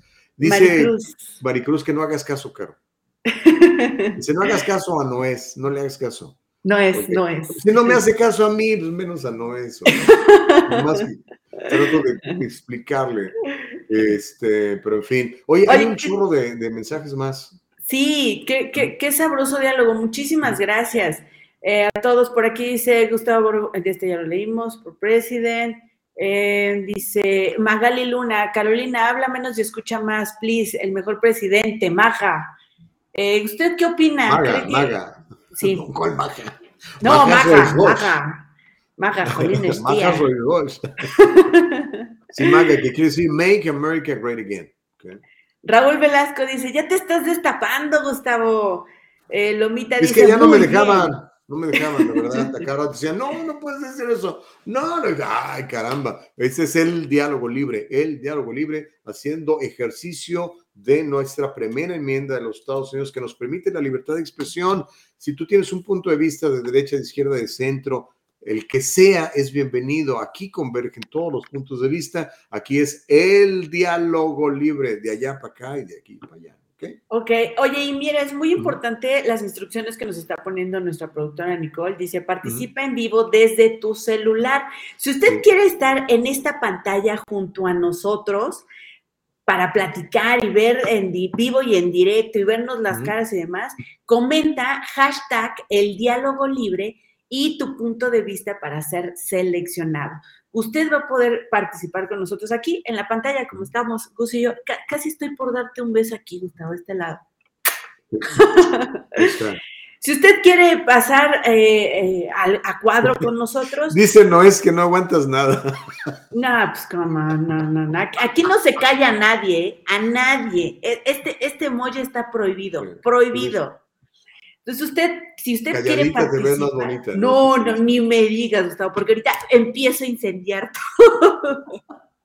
Esa frase tiene que ser eliminada de la historia. Si usted quiere participar y estar en cámara con nosotros, pongan en su comentario hashtag el diálogo libre y Nicole lo va a seleccionar para que entre en vivo. Les van a mandar un link. Nicole es la única autorizada para mandarles un link y que usted entre ahí y entre directamente a nuestra plataforma para vernos las caras, mi querido Gustavo. Bien por ti, dice Claudia Valencia y Andrés Manuel, el, Andrés Manuel que te cae bien, dice, gracias a San COVID-19, yo diría gracias al virus chino inventado en un laboratorio de Wuhan y al mal manejo de la pandemia por parte de la administración Trump, Trump fue el que sacó las vacunas. No, hombre. claro que sí. A ver, espérame, espérame, espérame, espérame, espérame. Deja terminar el comentario y después ya te peleas conmigo. 81 millones de personas en las elecciones lo sacamos a la Casa Blanca. Dicen que 81 personas, 81 eh, millones de personas votaron por el, señor este que está ahorita. Dice, aunque el expresidente Trump parecía garrapata en perro callejero. Órale. Ahora sí, este, adelante, Caro, peleate conmigo. Espérame, a ver, ahí tengo una duda, vos. Em, aquí te, o sea, estás diciendo que Trump sacó las vacunas, eso es bueno. Pero también estás diciendo que es malo porque ahora los que venden las vacunas están haciendo millonarios y es un complot para controlar a la gente. No, no, no, no. ¿Cuándo hablé yo de complot para controlar, controlar a la gente? Eh, las vacunas salieron en la administración Trump, sí salieron en la administración Trump, salieron en un tiempo récord, sí salieron en un tiempo récord, pero Trump no quería que te obligaran a ponerte una vacuna. Eh, y esa es la diferencia. Eh, la actual administración te quiere obligar a vacunarte. Trump decía, pues ahí está la vacuna, se la quieren. Y también estuvo promoviendo las famosas terapéuticos que lo denostaron diciendo, es que Trump quiere que te inyectes cloro. O sea, ¿de dónde sacaron esa burrada? Fue obviamente una manipulación de los medios de comunicación. Él se refería a la hidroxicloroquina, que por cierto, la hidroxicloroquina y la ivermectina son medicamentos que ya los están promoviendo como medicamentos que curan el COVID en su etapa temprana o que lo previenen. Pero cuando lo dijo Trump, pues ya sabes, era caerle a palos porque, pues porque me cae gordo Trump y pues, estaba de moda pegarle a Trump. Esa es la neta. Y es real, está documentado, ¿Quién más anda por aquí? Eh, em, Ernie Palacios dice, después llaman traidores a los y las jóvenes por representar a los países que les dan oportunidades para triunfar, no puede ser. Efectivamente, supongo que lo comentas por lo de Donovan, ¿no? El, gobierno mexicano está viendo el quitarle el apoyo que le dan mensualmente. De por sí ya son precarios nuestros deportistas, viven en una condición precaria. más de deportistas de, de, la nieve, o sea, pues, ¿Dónde practica uno eh, ese tipo de cosas? Te vas al Nevado de Toluca, ¿no? no hay manera. No hay manera. Luis Echeverría dice, esta plataforma está mucho mejor porque con todos los radioescuchas que participan en la 1020, nada que ver con este diálogo libre. Participaban, perdón. Nada que ver con este diálogo libre. Ani Mateos. Dice, me gusta Caro porque pone balance. Gustavo, con todo respeto, usted apoya mucho a Trump y el señor tenía una campaña de odio contra inmigrantes. Y Gustavo, la gente que lo apoya a usted son latinos inmigrantes. Hay que ser un poco objetivos. Saludos. Fíjate que no estoy de acuerdo con que Trump tenía campaña de odio contra los inmigrantes. Eso lo que era lo que presentaban los medios de comunicación. Ahora, con el tiempo que va pasando, te estás dando cuenta que muchos de nosotros fuimos engañados, que era una campaña concertada por parte del Big Media, por el New York Times, o Washington Post, CNN y todas mm. estas para decir eso, porque en realidad, si tú te fijas, mi querida Caro, eh, y eso es otra vez son, así como decía mi amiga eh, Gaby Teixier, que por cierto también es de izquierda, ¿verdad? Eh, pero vamos a seguir orando por ella para que Dios la ilumine. Eh, los números duros indican que durante la administración de Trump el nivel de desempleo estuvo en su nivel más bajo, no sé si en 40, 50, 60 años, y el nivel de desempleo entre los latinos fue el más bajo históricamente. La cantidad de empresas lideradas por mujeres se alcanzó su máximo esplendor. También el desempleo entre mujeres descendió, ya no digamos el desempleo entre negros, asiáticos y algunas otras minorías. Así que yo no creo que vaya por ahí la onda. Eh, de hecho, te voy a, les voy a recordar algo que este, a lo mejor nunca o, nunca se enteraron o a lo mejor ya se les olvidó a todos los que odian al señor Anaranjado, que fue nuestro presidente por cuatro años, ¿ok? Eh, él había ya logrado un acuerdo con Nancy Pelosi, la brujita esta del 71, y el otro señor que parece también otro viejito medio decrépito, ¿cómo se llama? No me acuerdo ahorita, el de Nueva York, que es el Schumer, el Chuck Schumer. Y era para ayudar a los Dreamers, ¿ok? Trump dijo, vamos a darles la ciudadanía a los Dreamers. A cambio de eso perdió, pidió 5 mil millones para la construcción del muro. Y entonces los demócratas dijeron, no, o es toda la enchilada o es nada. Entonces Trump dijo, oye, pues te estoy dando esto, yo, como negociante, hubiera dicho, ¿sabes qué? Está bien, ahí te van los 5 mil millones. De todas maneras, los agarró del, presupuesto del Pentágono y a cambio de eso voy a regularizar a todos estos millones, a estos, bueno, no son millones, 800 mil eh, eh, paisanos nuestros y vamos ganando terreno, vamos de a poquito. En cambio, pues los demócratas siguen con el, asunto este de la, ¿has visto la zanahoria delante del burrito? Eh, te voy a dar, te voy a dar, te no dan nada. Y, ahí anda la gente votando con él, que porque ahora sí, Obama tuvo el Congreso, tuvo el Senado, tuvo la mayoría, venía ganando la, elección y dijo y prometió que iba a, impulsar una reforma migratoria, nunca lo hizo. ¿Por qué? Porque nunca tuvo la intención. A mí también me engañó. Yo voté dos veces por ese señor, de lo cual me arrepiento mucho, pero pues ahora sí que nos toca aprender a trancazos. Hay maderas que agarran el barniz y otras que no. Los gatitos abren los ojos a los cinco días. Hay gente que nunca los va a abrir porque decide tenerlos cerrados, mi querida acá. Así es, y desafortunadamente me tengo que ir, pero me dejaste con muchos puntos, Gustavo Vargas. Yo tengo que partir, queridos, queridas. Muchas gracias a todos y todas los que están comentando. No se vayan, Gustavo Vargas sigue una hora más. Esto se está poniendo buenísimo. Desafortunadamente yo me tengo que ir. Vamos a ir un corte, pero regresamos con más aquí en el Diálogo Libre. Yo soy Karina Bustamante. Los escucho y los veo mañana a las 6 de la mañana. Recuerden, hagamos historia apropiadamente. No se vayan, Gustavo, sigues con más. Sí, nos vamos a sacar un ratito más. Gracias, Caro. Fue muy sabroso platicar contigo aquí en el Diálogo Libre. El lunes le seguimos, ¿ok? Bendiciones. Ay, el lunes, sí, cierto. Si quieres mañana. En el Triunfo Corporation proveemos servicios de contabilidad profesional con nuestro servicio tú manejas tu negocio, nosotros corremos los números. Tienes bastante que hacer con la gestión de tu negocio. Deja que nuestro experimentado equipo se encargue de todo el complejo trabajo de contabilidad, incluida la clasificación de transacciones diarias y el seguimiento de gastos, nómina, pago y facturación. En el Triunfo Corporation nos aseguraremos de que siempre tenga una idea clara de su situación financiera. Confíe en que su trabajo de contabilidad administrativa se procesa de manera precisa y oportuna. Ahorre tiempo valioso, recupere todas esas horas dedicadas a la contabilidad y utilícelas para hacer avanzar su negocio. El Triunfo Corporation, localizado en el 1415 al este de la 17 Street en Santa Ana, California. Llámenos al 714-953-2707. 714-953-2707. Encuéntrenos en todas las redes sociales y cada semana en el Triunfo Financiero. Bueno chicos, continuamos. Ya saben que estamos en el diálogo libre. Estamos terminando nuestra primera semana. Nació este bebé y la intención del diálogo libre es esto, tener un diálogo libre, tener un diálogo en donde usted exprese su punto de vista de manera libre. Recuerde que aquí privilegiamos la Constitución de los Estados Unidos, particularmente la primera enmienda que nos da el derecho de pensar, de congregar, de decir, ¿ok? De organizar. Y entonces, ese derecho que viene directamente de parte de Dios, porque Dios nos hizo libres, Dios no nos hizo esclavos, ni dependientes ni de ningún gobierno, ni de ningún partido. No. ¿ok? Entonces, aquí vamos a privilegiar todo eso todo el tiempo y lo que buscamos es tener el diálogo libre, ¿ok? Aquí no es mi razón, yo impongo mi punto de vista y eso es lo que yo, y nada más mis chicharrones truenan, por supuesto que no, es el diálogo libre. Tú tendrás un punto de vista distinto, lo vamos a leer, quieres estar a nosotros, eh, eh, a participar activamente, incluso salir a cuadro con nosotros en el podcast, hazlo por favor, utiliza el hashtag el diálogo libre y con mucho gusto le entramos con sabroso con sabrosa intención.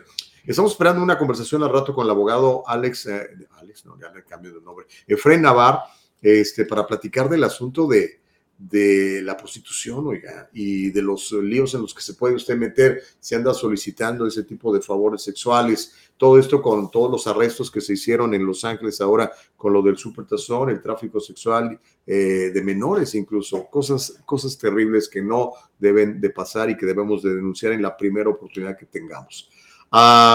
Guillermo Hernández, eh, vamos a ir leyendo algunos, eh, bueno, no, no algunos, vamos a tratar de leerlos todos mientras me, me avisan a qué está el abogado. Déjenme por favor saber cuando esté el abogado, este, mientras eso sucede, Dice Guillermo Hernández, los abogados que invitaban, como José Jordán, Víctor Nieblas, dijeron que Trump puso muchas trabas para nosotros inmigrantes, Gus. Tienes muy poca memoria. No, no tengo poca memoria, eso lo dijeron ellos y es su punto de vista y tienen todo el derecho a hacerlo. Ahora, ¿cuáles son las trabas que, que, puso Donald Trump?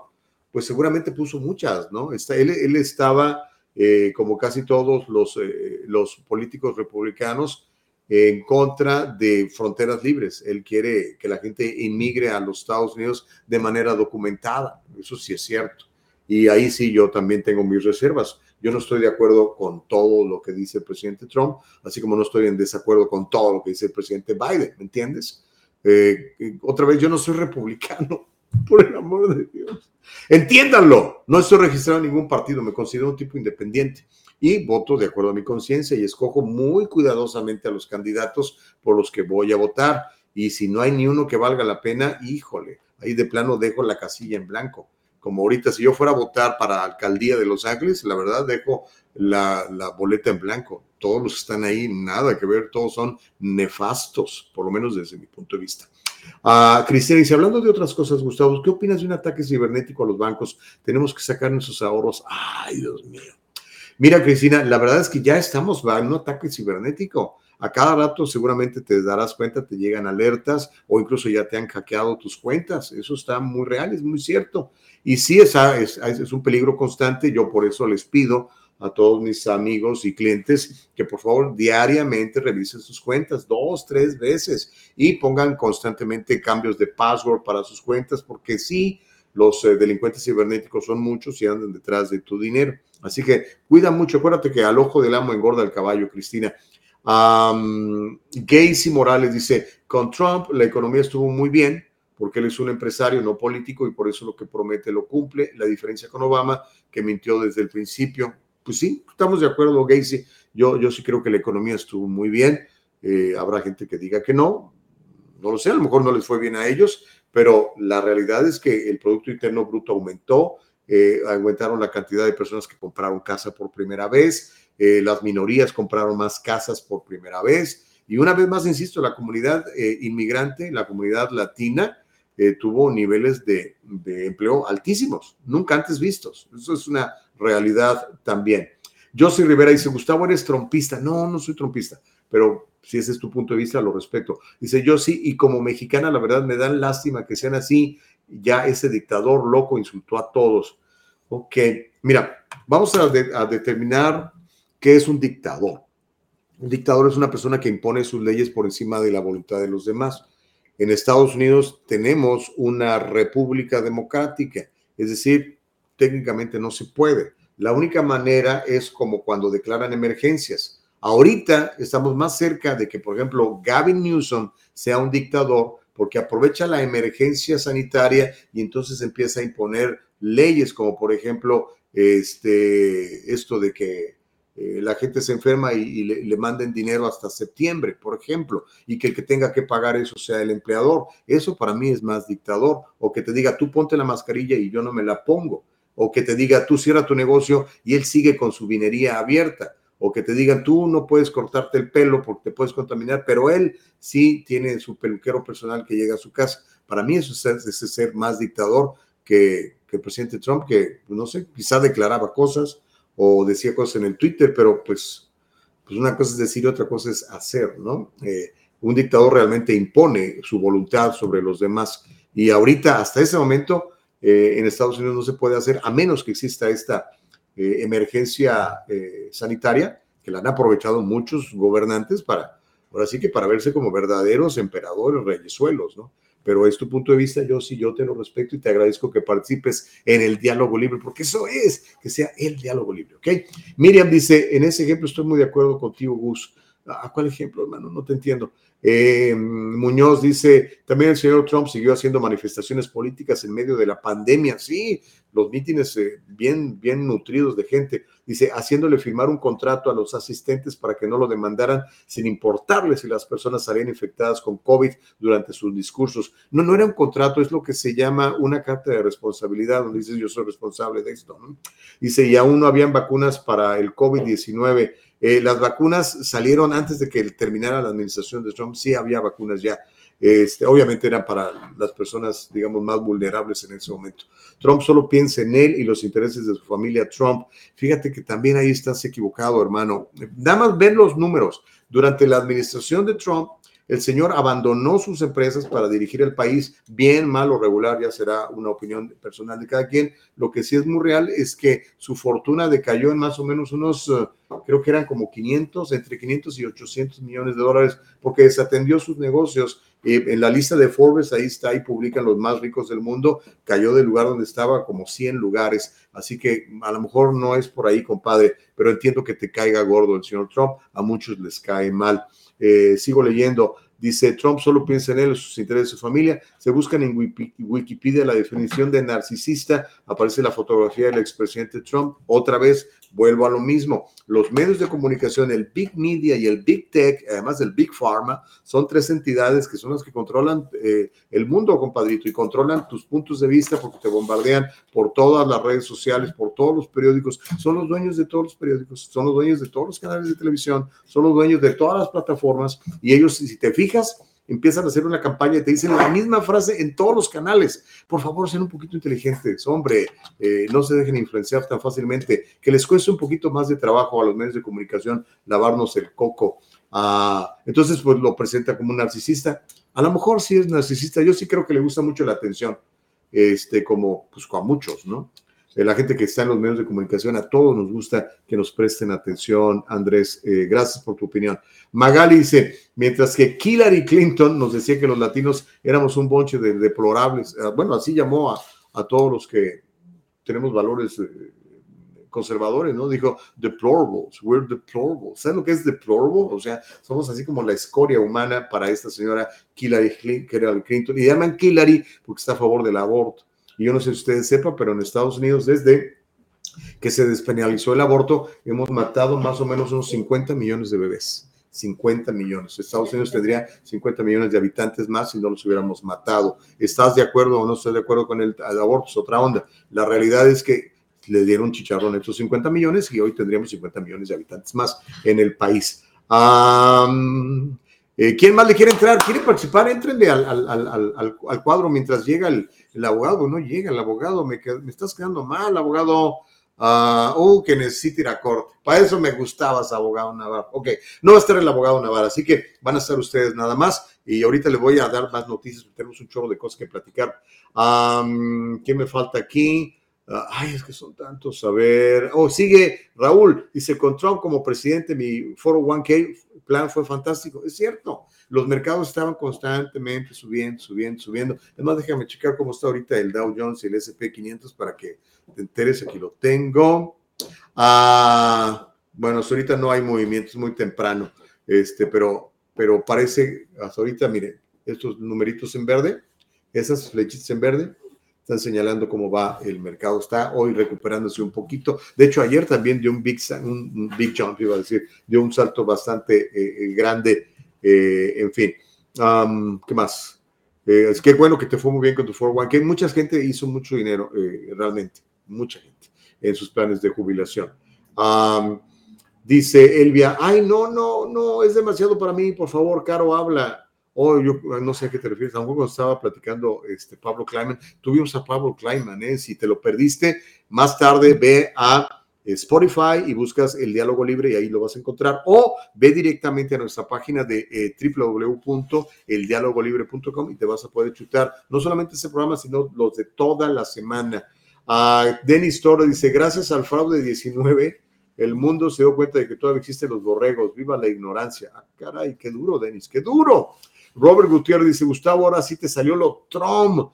Tienes razón, allá no te dejaban decir sandeces. Lo que tú dices es la segunda enmienda. Cada quien lo utiliza como mejor le convenga. No, la segunda enmienda tiene que ver con el derecho a portar armas, hermano. Eh, dice, como tú comprenderás, siempre te sigo porque tienes buenos temas, pero tú te pasas, dices, eres un 85-15 y no te cansas de tu amor por el 45. Eres un aludón ahí, sí me, perdiste, Robert. No sé qué es un algodón. Y, este, y la realidad es que sí, ahora el diálogo es libre. ¿eh? Eh, no, no tenemos censura. Tú puedes expresar tus puntos de vista, los vamos a, leer o si los quieres decir de viva voz, son bienvenidos. A mí me encanta el diálogo libre. No me gusta que alguien quiera imponer sus puntos de vista por sobre los demás sin el diálogo. Sin el diálogo no funcionan las cosas. Así que bienvenido a la plataforma, mi querido hermano. Vagamos todos juntos el diálogo libre, ¿ok? Recuerda que para comentar haces hashtag el diálogo libre y tu punto de vista y así te, te seleccionamos, ¿ok? Ah, híjole, esto se sigue calentando. Eh, dice Liliana Segovia, para, más déjeme más hasta arriba porque si no, no voy a poder leerlo, está muy chiquito. Dice Liliana Segovia, para la mayoría de demócratas, dejen de votar con el corazón y voten con la razón. Pues sí, tiene razón. Ahora, no necesariamente la razón está del lado del, del Partido Republicano, ¿eh? Como yo les he dicho muchas veces, yo no soy de ningún partido político otra vez, por enésima vez, no estoy registrado en ningún partido. Yo me considero un candidato, digo un candidato. Bueno, al rato voy a ser candidato de algo. Por, por lo menos soy candidato para leer tus mensajes. soy independiente, no estoy registrado con ningún partido, ¿ok? Voto independiente. Y me parece que la clase política, es decir, los señores que tienen 10, 15, 20, 30, 40, 50 años viviendo el presupuesto como senadores, congresistas, como gobernadores hasta como presidentes, han creado esta clase política. Entre ellos se protegen, se defienden, esconden sus cochineros, están en la bolsa del Big Pharma, están en la bolsa del Big Tech, están en la bolsa del Partido Comunista Chino. Todos estos les patrocinan sus campañas y lo que ellos buscan es poder y cada vez estar más años en el gobierno y por eso vemos lo que está pasando. Eso es lo que yo creo. ¿Ok? A estás en desacuerdo conmigo. El diálogo libre, vamos a ejercitarlo, ¿te parece? Dice Muñoz Andrés Manuel, sería bueno que nos dijera cuáles son sus fuentes cuando habla de números y cifras para defender a Trump. Son cifras oficiales, ¿eh? entra a, la página del, gobierno y ahí están, entra por ejemplo al Departamento del Empleo, ahí está, eh, eh, ahí está toda esa información. Son números de, la misma, del mismo gobierno. Este, a Mario Ortega dice, los que odian a Trump siguen a Univision y a Telemundo como borreguitos. No necesariamente, ¿verdad? Pero a lo mejor algunos sí, ¿no? Pero no sé, Mario, ese es tu, punto de vista. Este, yo sé que hay mucha gente en estas compañías que, que no son demócratas o que incluso pueden ser hasta simpatizantes de Trump. Lo que pasa es que no lo dicen porque, mira, les dan cuello, este, está dura la cosa. La, en la cultura de la cancelación está grave, ¿ok? Le mando un abrazo a mi esposa, que ya se va a la oficina. Adiós, mi vida. Yo al rato también le caigo a la oficina pero ahorita ella ya se va a chambear, pues quiere, quiere este muchachote aquí con ella, pues tiene que echarle ganas. Cristina dice, a esos que tenemos que poner en la mira son a los del Congreso, la mesa redonda. Eh, estoy de acuerdo, nuestra, nuestros congresistas son unas verdaderas ratas, no están en favor de nosotros, lo estamos viendo con las leyes que promueven. Marta Moreno, qué milagro, chaparrita, ya hace días que no nos vemos. Dice Marta, buenos días amigo, me encanta tu programa y la manera en que encienden las redes ahora sí que nadie te detenga. Pues sí, eso es lo que buscamos, que nadie nos detenga. Muñoz Andrés, ah, bueno, eso ya lo leí, lo de las, las, ah, las fuentes. Eh, casi todas las, todas las fuentes, normalmente, compadre, las noticias que tenemos aquí están comprobadas y recomprobadas. Y cuando es un punto de vista, te digo, este es un punto de vista. Pero cuando te doy cifras, eh, son cifras eh, del gobierno muchas veces. Por ejemplo, si hablo de de la criminalidad en Los Ángeles, las cifras que utilizo son las cifras del sheriff, son las cifras del LAPD. Si hablo, por ejemplo, de, la... El otro día hablé de, y vamos a hacer otro programa de eso, eh, hablamos de las cifras de los millones de dólares que han acumulado en fortunas bien grandes los, la clase política. Y, las, las cifras eh, pues son de sus finanzas personales porque bien que mal tienen que declarar eh, cuánta lana tienen, ¿no? Y además son, hay récords públicos ahí que dicen que Diane Feinstein tiene una mansión aquí, que Gavin Newsom tiene otra mansión acá, que Fulento de tal tiene un jet privado, todo eso es, es acceso público. Hay que buscarlo, ¿verdad? Y hay que, hay que publicarlo. En general, los medios masivos de comunicación no lo hacen eh, porque están con ellos, ¿verdad? Son del mismo equipo. Ok. Amilcar dice, California se ha convertido en el esfínter de USA y sigue culpando a Trump cuando el estado ha sido gobernado por 99% de demócratas. Es cierto, es cierto. De hecho, date una vueltecita por, por el, Capitolio estatal. Eh, la gran mayoría de nuestros eh, asambleístas y senadores son del Partido Demócrata.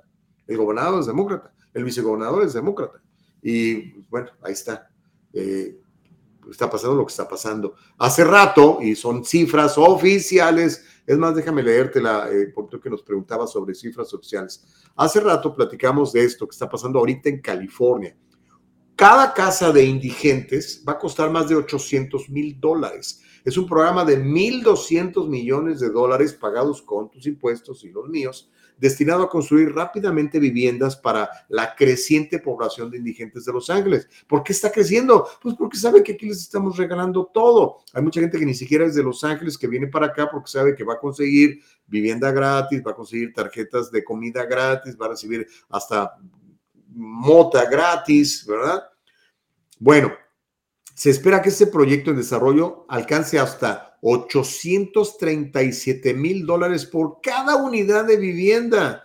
¿Quién tiene esos contratos de construcción? Me pregunto yo, hay que seguir la huella del dinero. Bueno, esto fue revelado por una auditoría de la ciudad, ¿ok? Son datos de la ciudad. Se han completado unas 1.200 unidades desde que los votantes, ustedes, aprobaron el gasto en el 2016 que en ese momento era una pieza central en la estrategia supuestamente destinada a sacar a las personas de las calles. No, hombre, cada vez hay más. El recuento de unidades construidas hasta ahora es totalmente inadecuado en el contexto de la crisis de personas sin hogar, dijo la auditoría hecha por el controlador de la ciudad, el señor Ron Galperin. En los últimos años, los campamentos de indigentes han aumentado un estimado de 41 mil personas nada más en la ciudad de Los Ángeles. Los, Ángeles, créamelo, así como, como las películas de Batman, la ciudad de Los Ángeles se está convirtiendo en Gotham City, ciudad gótica. Muchos son drogadictos, muchos son enfermos mentales y la violencia es un lugar común. A cada rato vemos cómo atacan a la gente. No hace poquito mataron a una, a una enfermera y otro señor fue y le metió un cuchillo a una muchacha que trabajaba en una, en una mueblería. La mayoría de estas unidades son estudios, son chiquitos o apartamentos de un dormitorio. La auditoría hecha por eh, el controlador de la ciudad, Ron Galperin, encontró que el 14% de las unidades construidas excedieron los 700 mil dólares cada una. Oye, mi condo no vale 700 mil dólares. Y se estima que un proyecto de desarrollo previo que cuesta casi 837 mil dólares por unidad. Dime si eso no es corrupción, comadre. Dime si eso no es corrupción, compadre. ¿Quién se está llevando todos esos dineros, todos esos presupuestos? ¿De dónde están saliendo? Son datos reales de parte de la ciudad de Los Ángeles, ¿ok? Y como les digo, aquí el diálogo es libre, el diálogo libre. Y la información que yo les traigo es de fuentes fidedignas. Y cuando es una opinión, yo les voy a decir, esta es mi opinión, ¿ok? En la cual podrá estar de acuerdo o no. Uh, Mariel Soriano dice, sus negocios decayeron por su poca moral, no por abandonar sus negocios. ok, Mariel, está bien, ese es tu punto de vista. se refiere a, que Trump cayó en la lista de, los más ricos del mundo mientras estuvo de presidente. No sé si sabías, Mariel, eh, porque los medios de comunicación no lo dicen, el sueldo del presidente Trump en la época en que cobraba era destinado para, no, no lo cobraba, lo regalaba escogía causas diferentes eh, sociales a organizaciones no lucrativas y les daba, les daba los, ¿cuánto gana un presidente? Como 400 mil dólares al año. Eh, no creo que Biden lo esté haciendo. Uh, Miriam CSRM dice, qué horror, pura robadera entre los que manejan ese fondo, se pasan de rateros. Tienes razón, Miriam, tienes razón. De esto debería ser responsable el alcalde Garcetti, gracias a Dios ya se va, después de estar ocho años al frente de la ciudad, destruyéndola. Son responsables los miembros del concilio de la ciudad. De ellos, por cierto, dos quieren ser alcaldes de la ciudad. Me refiero a, Joe Buscaino y a Kevin de León. Ah, y de ellos son responsables el gobernador con ese plan de Room Key, no sé qué, miles de millones de dólares eh, tirados literalmente a la basura, en lugar de atacar el problema de raíz que es la drogadicción y los problemas mentales de estos muchachos que están en las calles. Hay que retirarlos de las calles, hay que institucionalizarlos, hay que ponerlos con psiquiatras, hay que ponerlos a desintoxicarse. Eso es lo que hay que hacer, no construirles casitas, casitas así chiquitas de casi 840 eh, mil dólares. Hazme el favor. ¿Quién se está llevando todo el dinero de esas construcciones? ¿Quién es el contratista? ¿A quién le dieron? ¿Cuándo lo, lo eh, pusieron en, en ah, ¿cómo se llama esto? En, ay, se me olvidó la palabra, pero cuando ponen a varios a competir por el contrato, si, si te acuerdas de la palabra, me la dices. ¿Cuándo? ¿Cuándo nos enteramos? Es puro chanchullo, pura robadera. Tenemos unos líderes corruptos. Se los puedo decir con todas sus letras, porque ahí están los resultados. Y esa es mi opinión. Los, datos de 800 y tantos mil, esos sí son datos eh, reales. Lo otro es mi opinión, que son unos corruptos nuestros políticos. ¿Qué? Amilcar dice, ser conservador en California es un crimen. A Larry Elder, el candidato a gobernador, le llamaron la cara negra de la supremacía blanca por Los Angeles Times. ¿Qué espera? Los Angeles Times, eh, ahora sí que es, es como el periódico Pravda de los rusos, ¿no? Pura gente de izquierda. Este, hace poquito vino de estos chavos que llegan y tocan la puerta y dicen, hoy estoy estudiando y estamos vendiendo las suscripciones del periódico Lady Times, porque si usted este, compra la suscripción, nos van a dar, creo que 20 dólares, no sé cuánto, para una especie de beca. Entonces la compré. Dije, ok, voy a, voy a darle una nueva oportunidad a Los Angeles Times y compré la suscripción para ayudar a este amigo. Empecé a leer la basura que publican todos los días y dije, no, muchas gracias. Entonces, eh, mi, esposa personalmente llamó para cancelar. Le decir, ¿sabes qué? You guys are too freaking far left. I cannot sustain this anymore. See you later, alligator. Bye. Cancelamos la suscripción. Eh, el LA Times es un periódico de izquierda, como la gran mayoría de los periódicos y las grandes cadenas de televisión y los dueños de la tecnología, el Big Tech. Es la misma cosa. Dice Amilcar, ser conservador en California es un crimen. A Larry Elder lo llamaron, sí, sí. Dijeron que era racista, si es negro. Eh, y se lo atacó una mujer disfrazada de gorila, nadie dijo nada. Bueno, yo lo dije en el programa que hacíamos en la otra plataforma. Dice, si hubiera estado corriendo por el Partido Demócrata, te apuesto que hasta disturbios y saqueos hubieran habido. Sí, claro, estoy de acuerdo, estoy completamente de acuerdo. Mariel bueno, ya lo había leído, dice que ese Trump, sus negocios decayeron por abandonar sus negocios, eh, por, por, por, la poca moral que tiene el presidente Trump. Lomita dice, muy cierto, Nancy Pelosi tiene más de 120 millones. Nos peleamos y defendemos políticos cuando ellos son millonarios y nosotros estamos jodidos.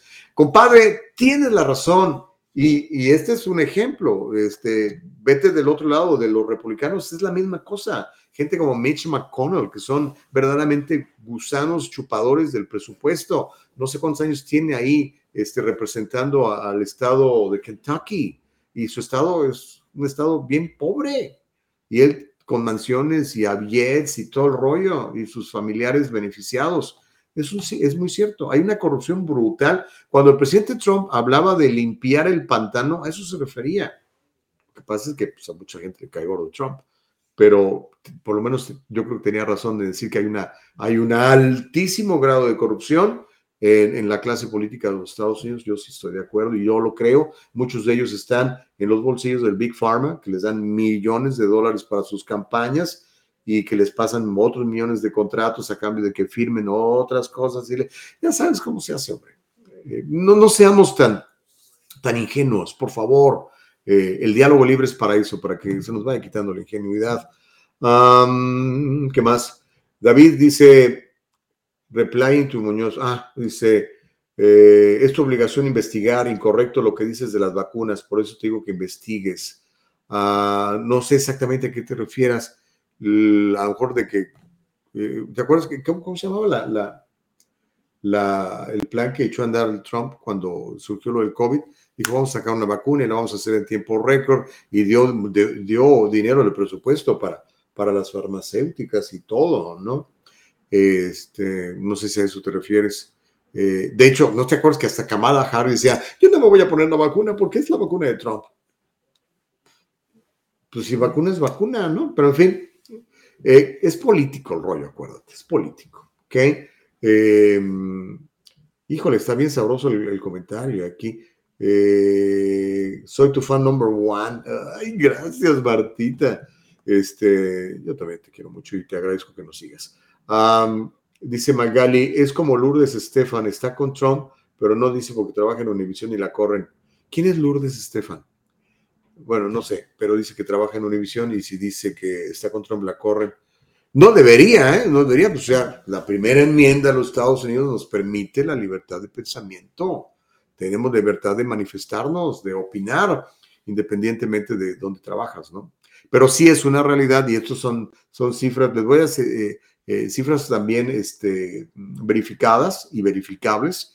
Eh, nueve de cada diez periodistas, nueve de cada diez comunicadores que trabajan en estas grandes empresas se identifican con el Partido Demócrata. Es una realidad, es una realidad. Y por eso cuando nosotros somos, pensamos distinto, créame, nos hacen bullying, nos hacen la guerra constante. Mario dice, los que yo, bueno, ya lo había leído.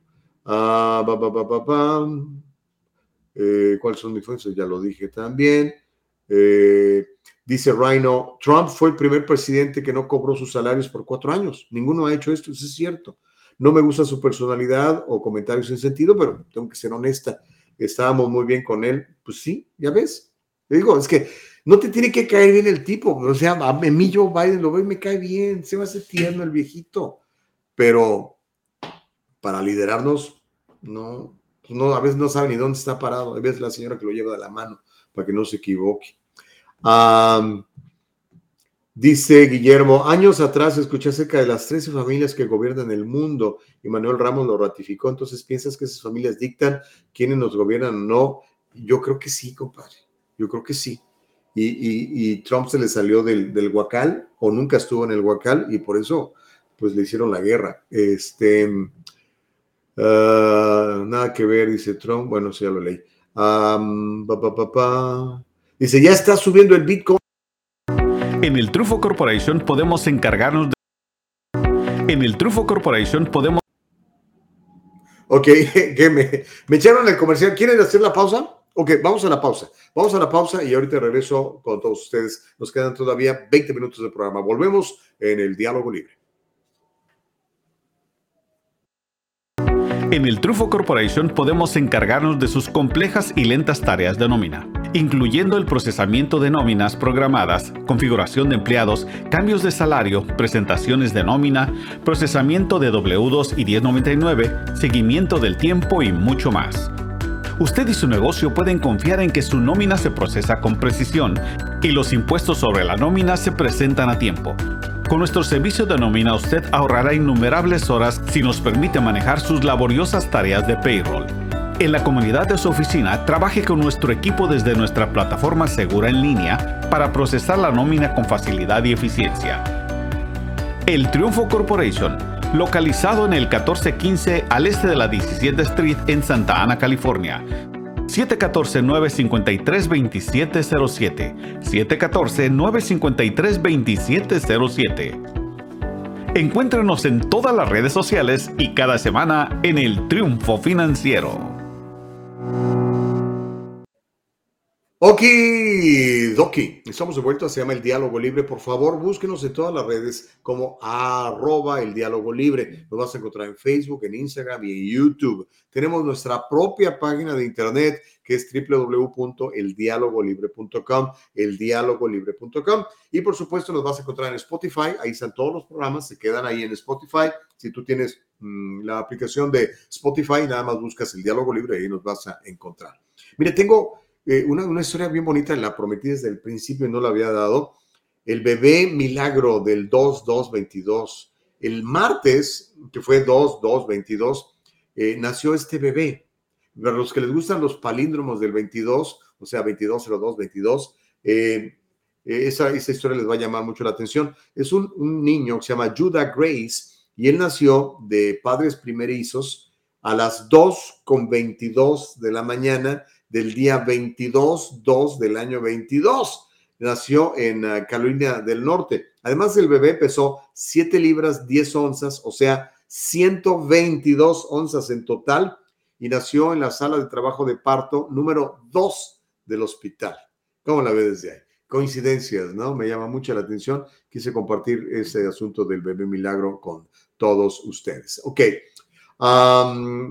dice, por favor, eh, Gustavo, ya supéralo, las elecciones para presidente en Estados Unidos ya terminaron gracias al COVID-19. Ah, ya lo había leído. Dice, pobre caro, caro, ridiculizado totalmente, no sé a qué te refieras. Eh, México está hundido porque hay mucha rata. Sí, sí. Este, pero aún así, mira, no está tan hundido, no está tan hundido. Este, si tuviera un poquitito mejor gobierno, creo yo, mejores, eh, en general, mejores este, funcionarios públicos, estaría mejor, sí, estamos de acuerdo. Y lo mismo en Estados Unidos, estaríamos mejor todavía. Dice Lupito Gómez, a López Obrador hay que darle la oportunidad. Biden está haciendo todo mal. Híjole, no sé si todo mal está haciendo Biden. Yo creo que lo que hace muy bien Biden es dormir y tomar chocolatito. No, no se enojen, amigos demócratas, conmigo.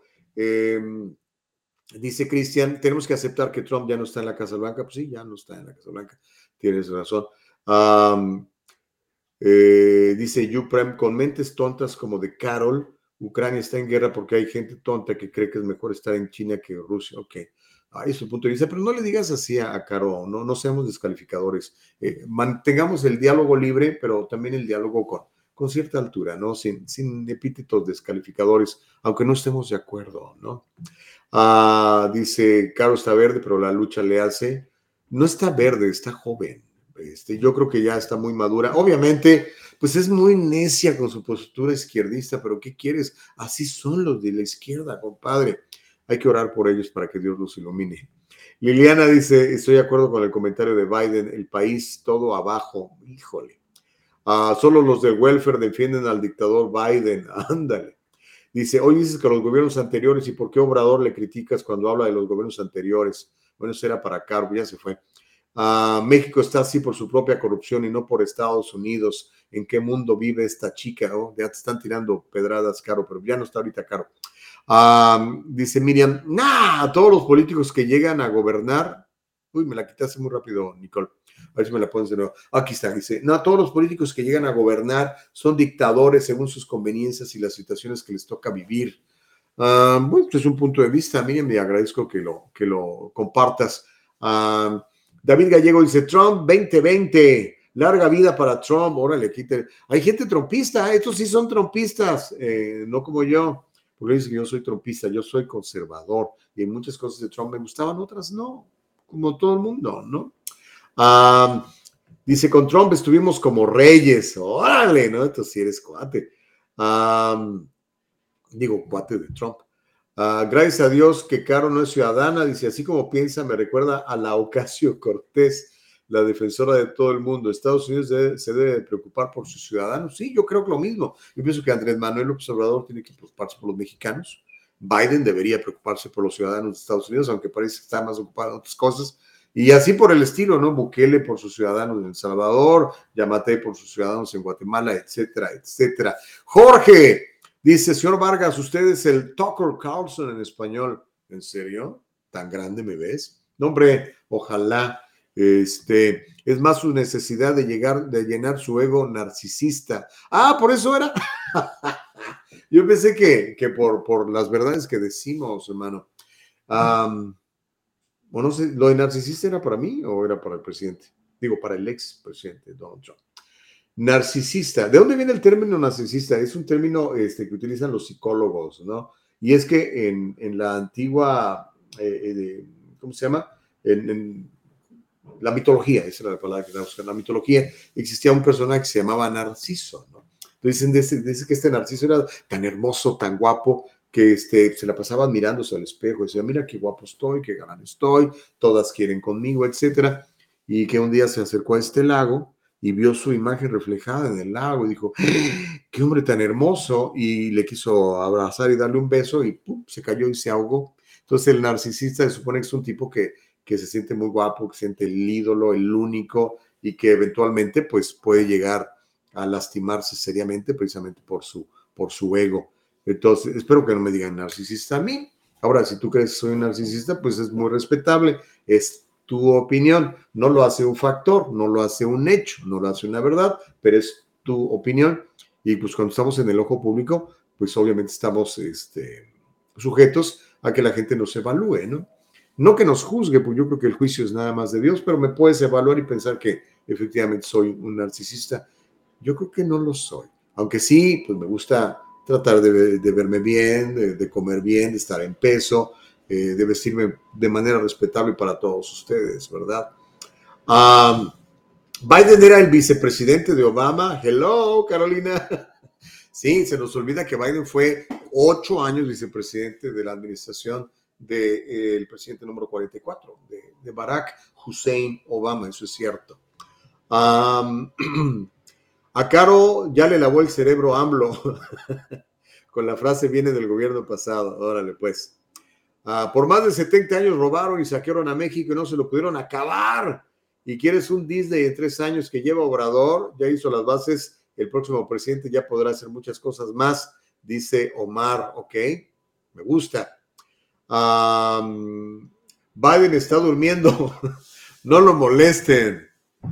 no, yo creo que está despierto. Lo que pasa es que sí, yo creo que sí, no, ya no tiene mucha energía, es, normal, es una persona eh, no solamente mayor, yo creo que Biden está muy, muy trabajado. Eh, Biden ha tenido penas muy duras en su vida. Acuérdense que perdió un hijo. Eso de perder un hijo no, no, no puede ser tan fácil de superar aparte, pues me imagino, de las presiones de todos los días. Claro, aprovechado para enriquecerse, ¿verdad? De él y sus cuates, sobre todo su hijo Hunter, que tiene un... Yo, algún día lo van a investigar ese muchacho, no se puede ir de este mundo sin que le caiga todo el peso de la ley. ¿Qué más? Eh, agarran un fusil, váyanse a la guerra. No, hombre, ¿qué pasó? No, no, no sean así, por favor, no sean así.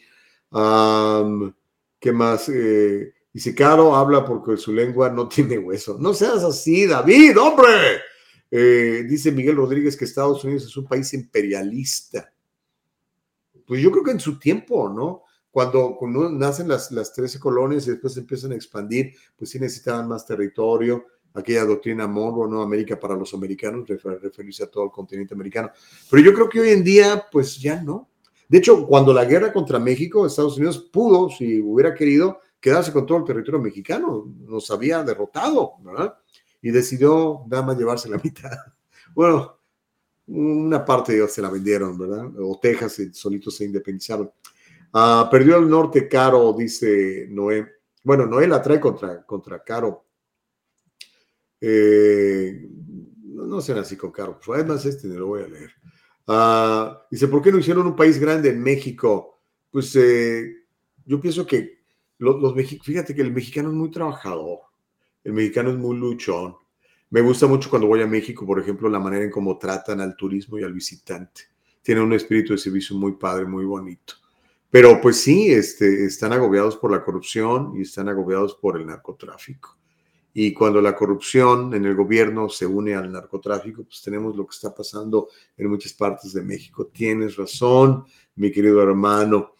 Dice, en México no quieren cambiar, imagínate, hoy te quitan privilegios y lloran.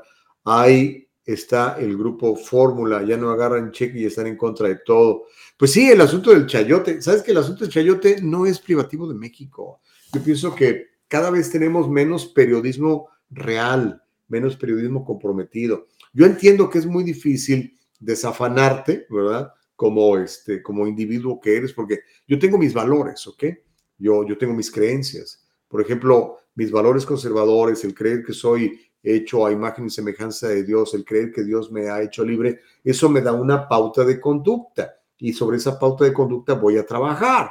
Da igual las otras personas que creen, por ejemplo, los que son ateos, pues tienen una pauta de conducta también y sobre esa pauta de conducta van a trabajar. Pero yo creo que debemos de, privilegiar la búsqueda de la verdad de manera honesta. El problema es que pues muchos se corrompen, o sea, llega el, llega el Big Pharma y te dice, mira, que hay este billetote, deja de hablar de esto y habla de esto, y ahí te va el billetote. Y llega, eh, no sé, la, las compañías armadoras, por ejemplo, ¿no? Los fabricantes de rifles, dicen, mira, ahí te va este billetote y no hables de esto y habla de esto. Y entonces empiezas a vender tu conciencia como, como comunicador, como, como, este, como periodista. Es complicado. Yo sé de muchos ahorita que están leyendo lo que les ponen porque, porque no tienen otra cosa que hacer, se quedarían sin trabajo. Entonces, o leen eso que dice ahí, aunque no lo crean, aunque sepan que es incluso mentira, pero si no lo leen, los corren, ¿verdad? Eh, no hay como ser independiente, hermano. Te invito a que te vuelvas independiente, aunque tengas una chamba, empieza a generar ingresos por otro lado, crea tu negocio propio en lo que te guste. Eh, en el caso mío, yo estoy en, las finanzas, en, los seguros de vida y todo este tipo de, vehículos. Y es padrísimo, es padrísimo, porque tengo independencia, yo no necesito de, de que X o Z compañía me pague un sueldo, gracias a Dios, no. Por eso puedo tener este diálogo libre contigo. El diálogo libre, privilegianos, por favor, búscanos en todas las redes sociales, compártenos. Queremos realmente hacer el diálogo libre contigo. híjole, entonces no hay la influencia de USA, mi querida Caro. Bueno, hay tantos mensajes. ¿Sabes qué? Voy a tratar de irme desde mero, de, los últimos, de los más recientes para que eh, estés, este, eh, dice Eva Sánchez. Hola Gustavo, me caes bien y más cuando te ríes. ¿En serio? Deja reírme para ti. Esa risa fue muy falsa. No, me imagino que cuando es risa espontánea, ¿verdad? Gracias, Evita. Dice, una corrección a su comentario sobre las vacunas contra COVID-19, señor Vargas. Desde el 11 de diciembre 2020, las vacunas de Pfizer BioNTech contra COVID han estado disponibles bajo la autorización de Estados Unidos. Fuente del FDA.gov. Fecha para elección del presidente de USA fue martes 3 de noviembre del 2020. Así que durante las reuniones políticas para ser reelecto Trump como presidente, las vacunas contra COVID no habían salido al público. Eh, es cierto, pero ya las estaban aplicando de manera emergente en, en lo que llamaban los primeros respondientes y la verdad, pues todo se gestionó durante la administración de Trump. Hermano, yo sé que te cae gordo, pero pues él lo empezó. Pues ni modo. Y aún así, mira, muchos no se quieren vacunar. Y muchos que son seguidores de Trump. Ah, dice Guillermo Hernández, ¿no estás contratando gente, Gus, para trabajar contigo? Sí, claro. Eh, pues no los contrato, o sea, se vuelven como socios, como partners. Cuando quieran, con mucho gusto, platicamos. Este, me interesa que la gente aprenda nuevas habilidades, así como me tocó a mí aprender nuevas habilidades. Imagínate que estuviera yo dependiendo de un sueldo de una compañía de radio, de televisión, la manera como yo pienso, hermano, ya me hubieran muerto de hambre, me hubieran corrido, me hubieran bloqueado.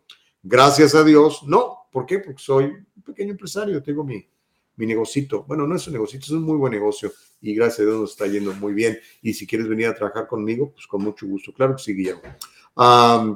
Eh, ¿Qué más? A ver, acá hay más mensajes. Dice, ya pueden escuchar el diálogo libre en todas estas plataformas.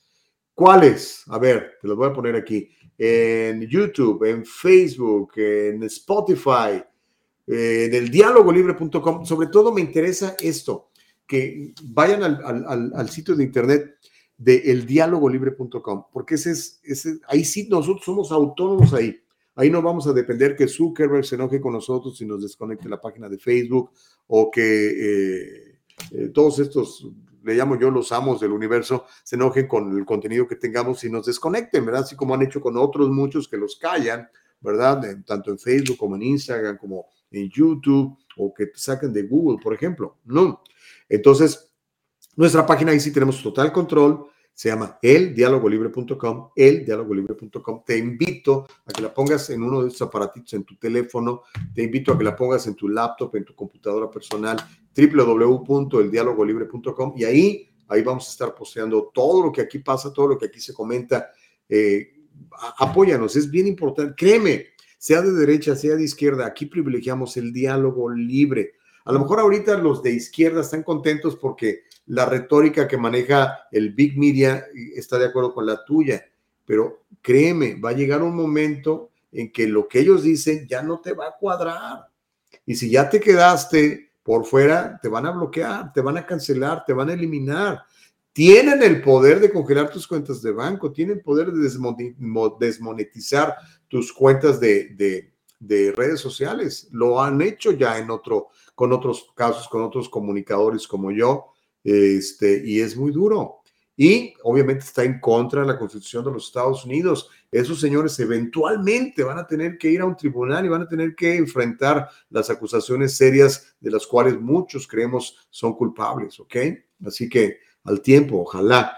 Este, ¿Qué pasó con los izquierdistas, el Homero y el amigo que llamaba de Texas? No sé, no, no se ha comunicado. Aquí está, cuando quiera participar. Eh, siempre lo recibimos, de hecho, nos caían hasta bien nos ayudaban a, hacer el programa muy, muy entretenido también. ¿Qué más? Eh, bueno, te están diciendo a ti, Miguel Juárez, dónde, dónde entrar. Dice en. No sé, eso ya lo había leído. Increíble, pero cierto. Ok, se nos acabó el tiempo. Mire, eh, me tengo que ir. Hoy es viernes. Yo le deseo que tenga un fin de semana eh, pues lleno de la bendición de Dios. Ah, están pasando cosas muy, muy importantes, muy serias, muy preocupantes, pero ¿sabe qué? Yo le quiero compartir algo que a mí me, ha dado mucha, mucha paz, mucha calma, ¿no? Y es conocer el, amor de Dios por mí, el amor de Jesucristo por mí. Entonces, eh, la palabra de Dios dice que a, los que amamos a Dios, todas las cosas nos ayudan a bien, todas. Es decir, aún las circunstancias obscuras o negativas se vuelven desafíos y obstáculos a superar y a vencer. Y los, y, y los vences y los superas. Y, eso hace que aumente tu fe y que aumente tu confianza y que te sientes mejor. Entonces yo te invito, número uno, a que tengas fe en Dios. Número dos, a que te rodees de gente positiva que también tenga confianza y fe en Dios. Y número tres, a que aprendas cosas nuevas. Recuerda que no eres un árbol que fuiste plantado y ahí te quedas, no eres una maceta, ¿ok? Dios nos ha dado su mente, nos ha dado su brillantez, nos ha dado su espíritu. Entonces utiliza todo eso a tu favor para aprender nuevas habilidades, para ponerlas al servicio de los demás, para poder ayudar a tu familia de una mejor manera, para poder ser un mejor guía para tus hijos y tu comunidad.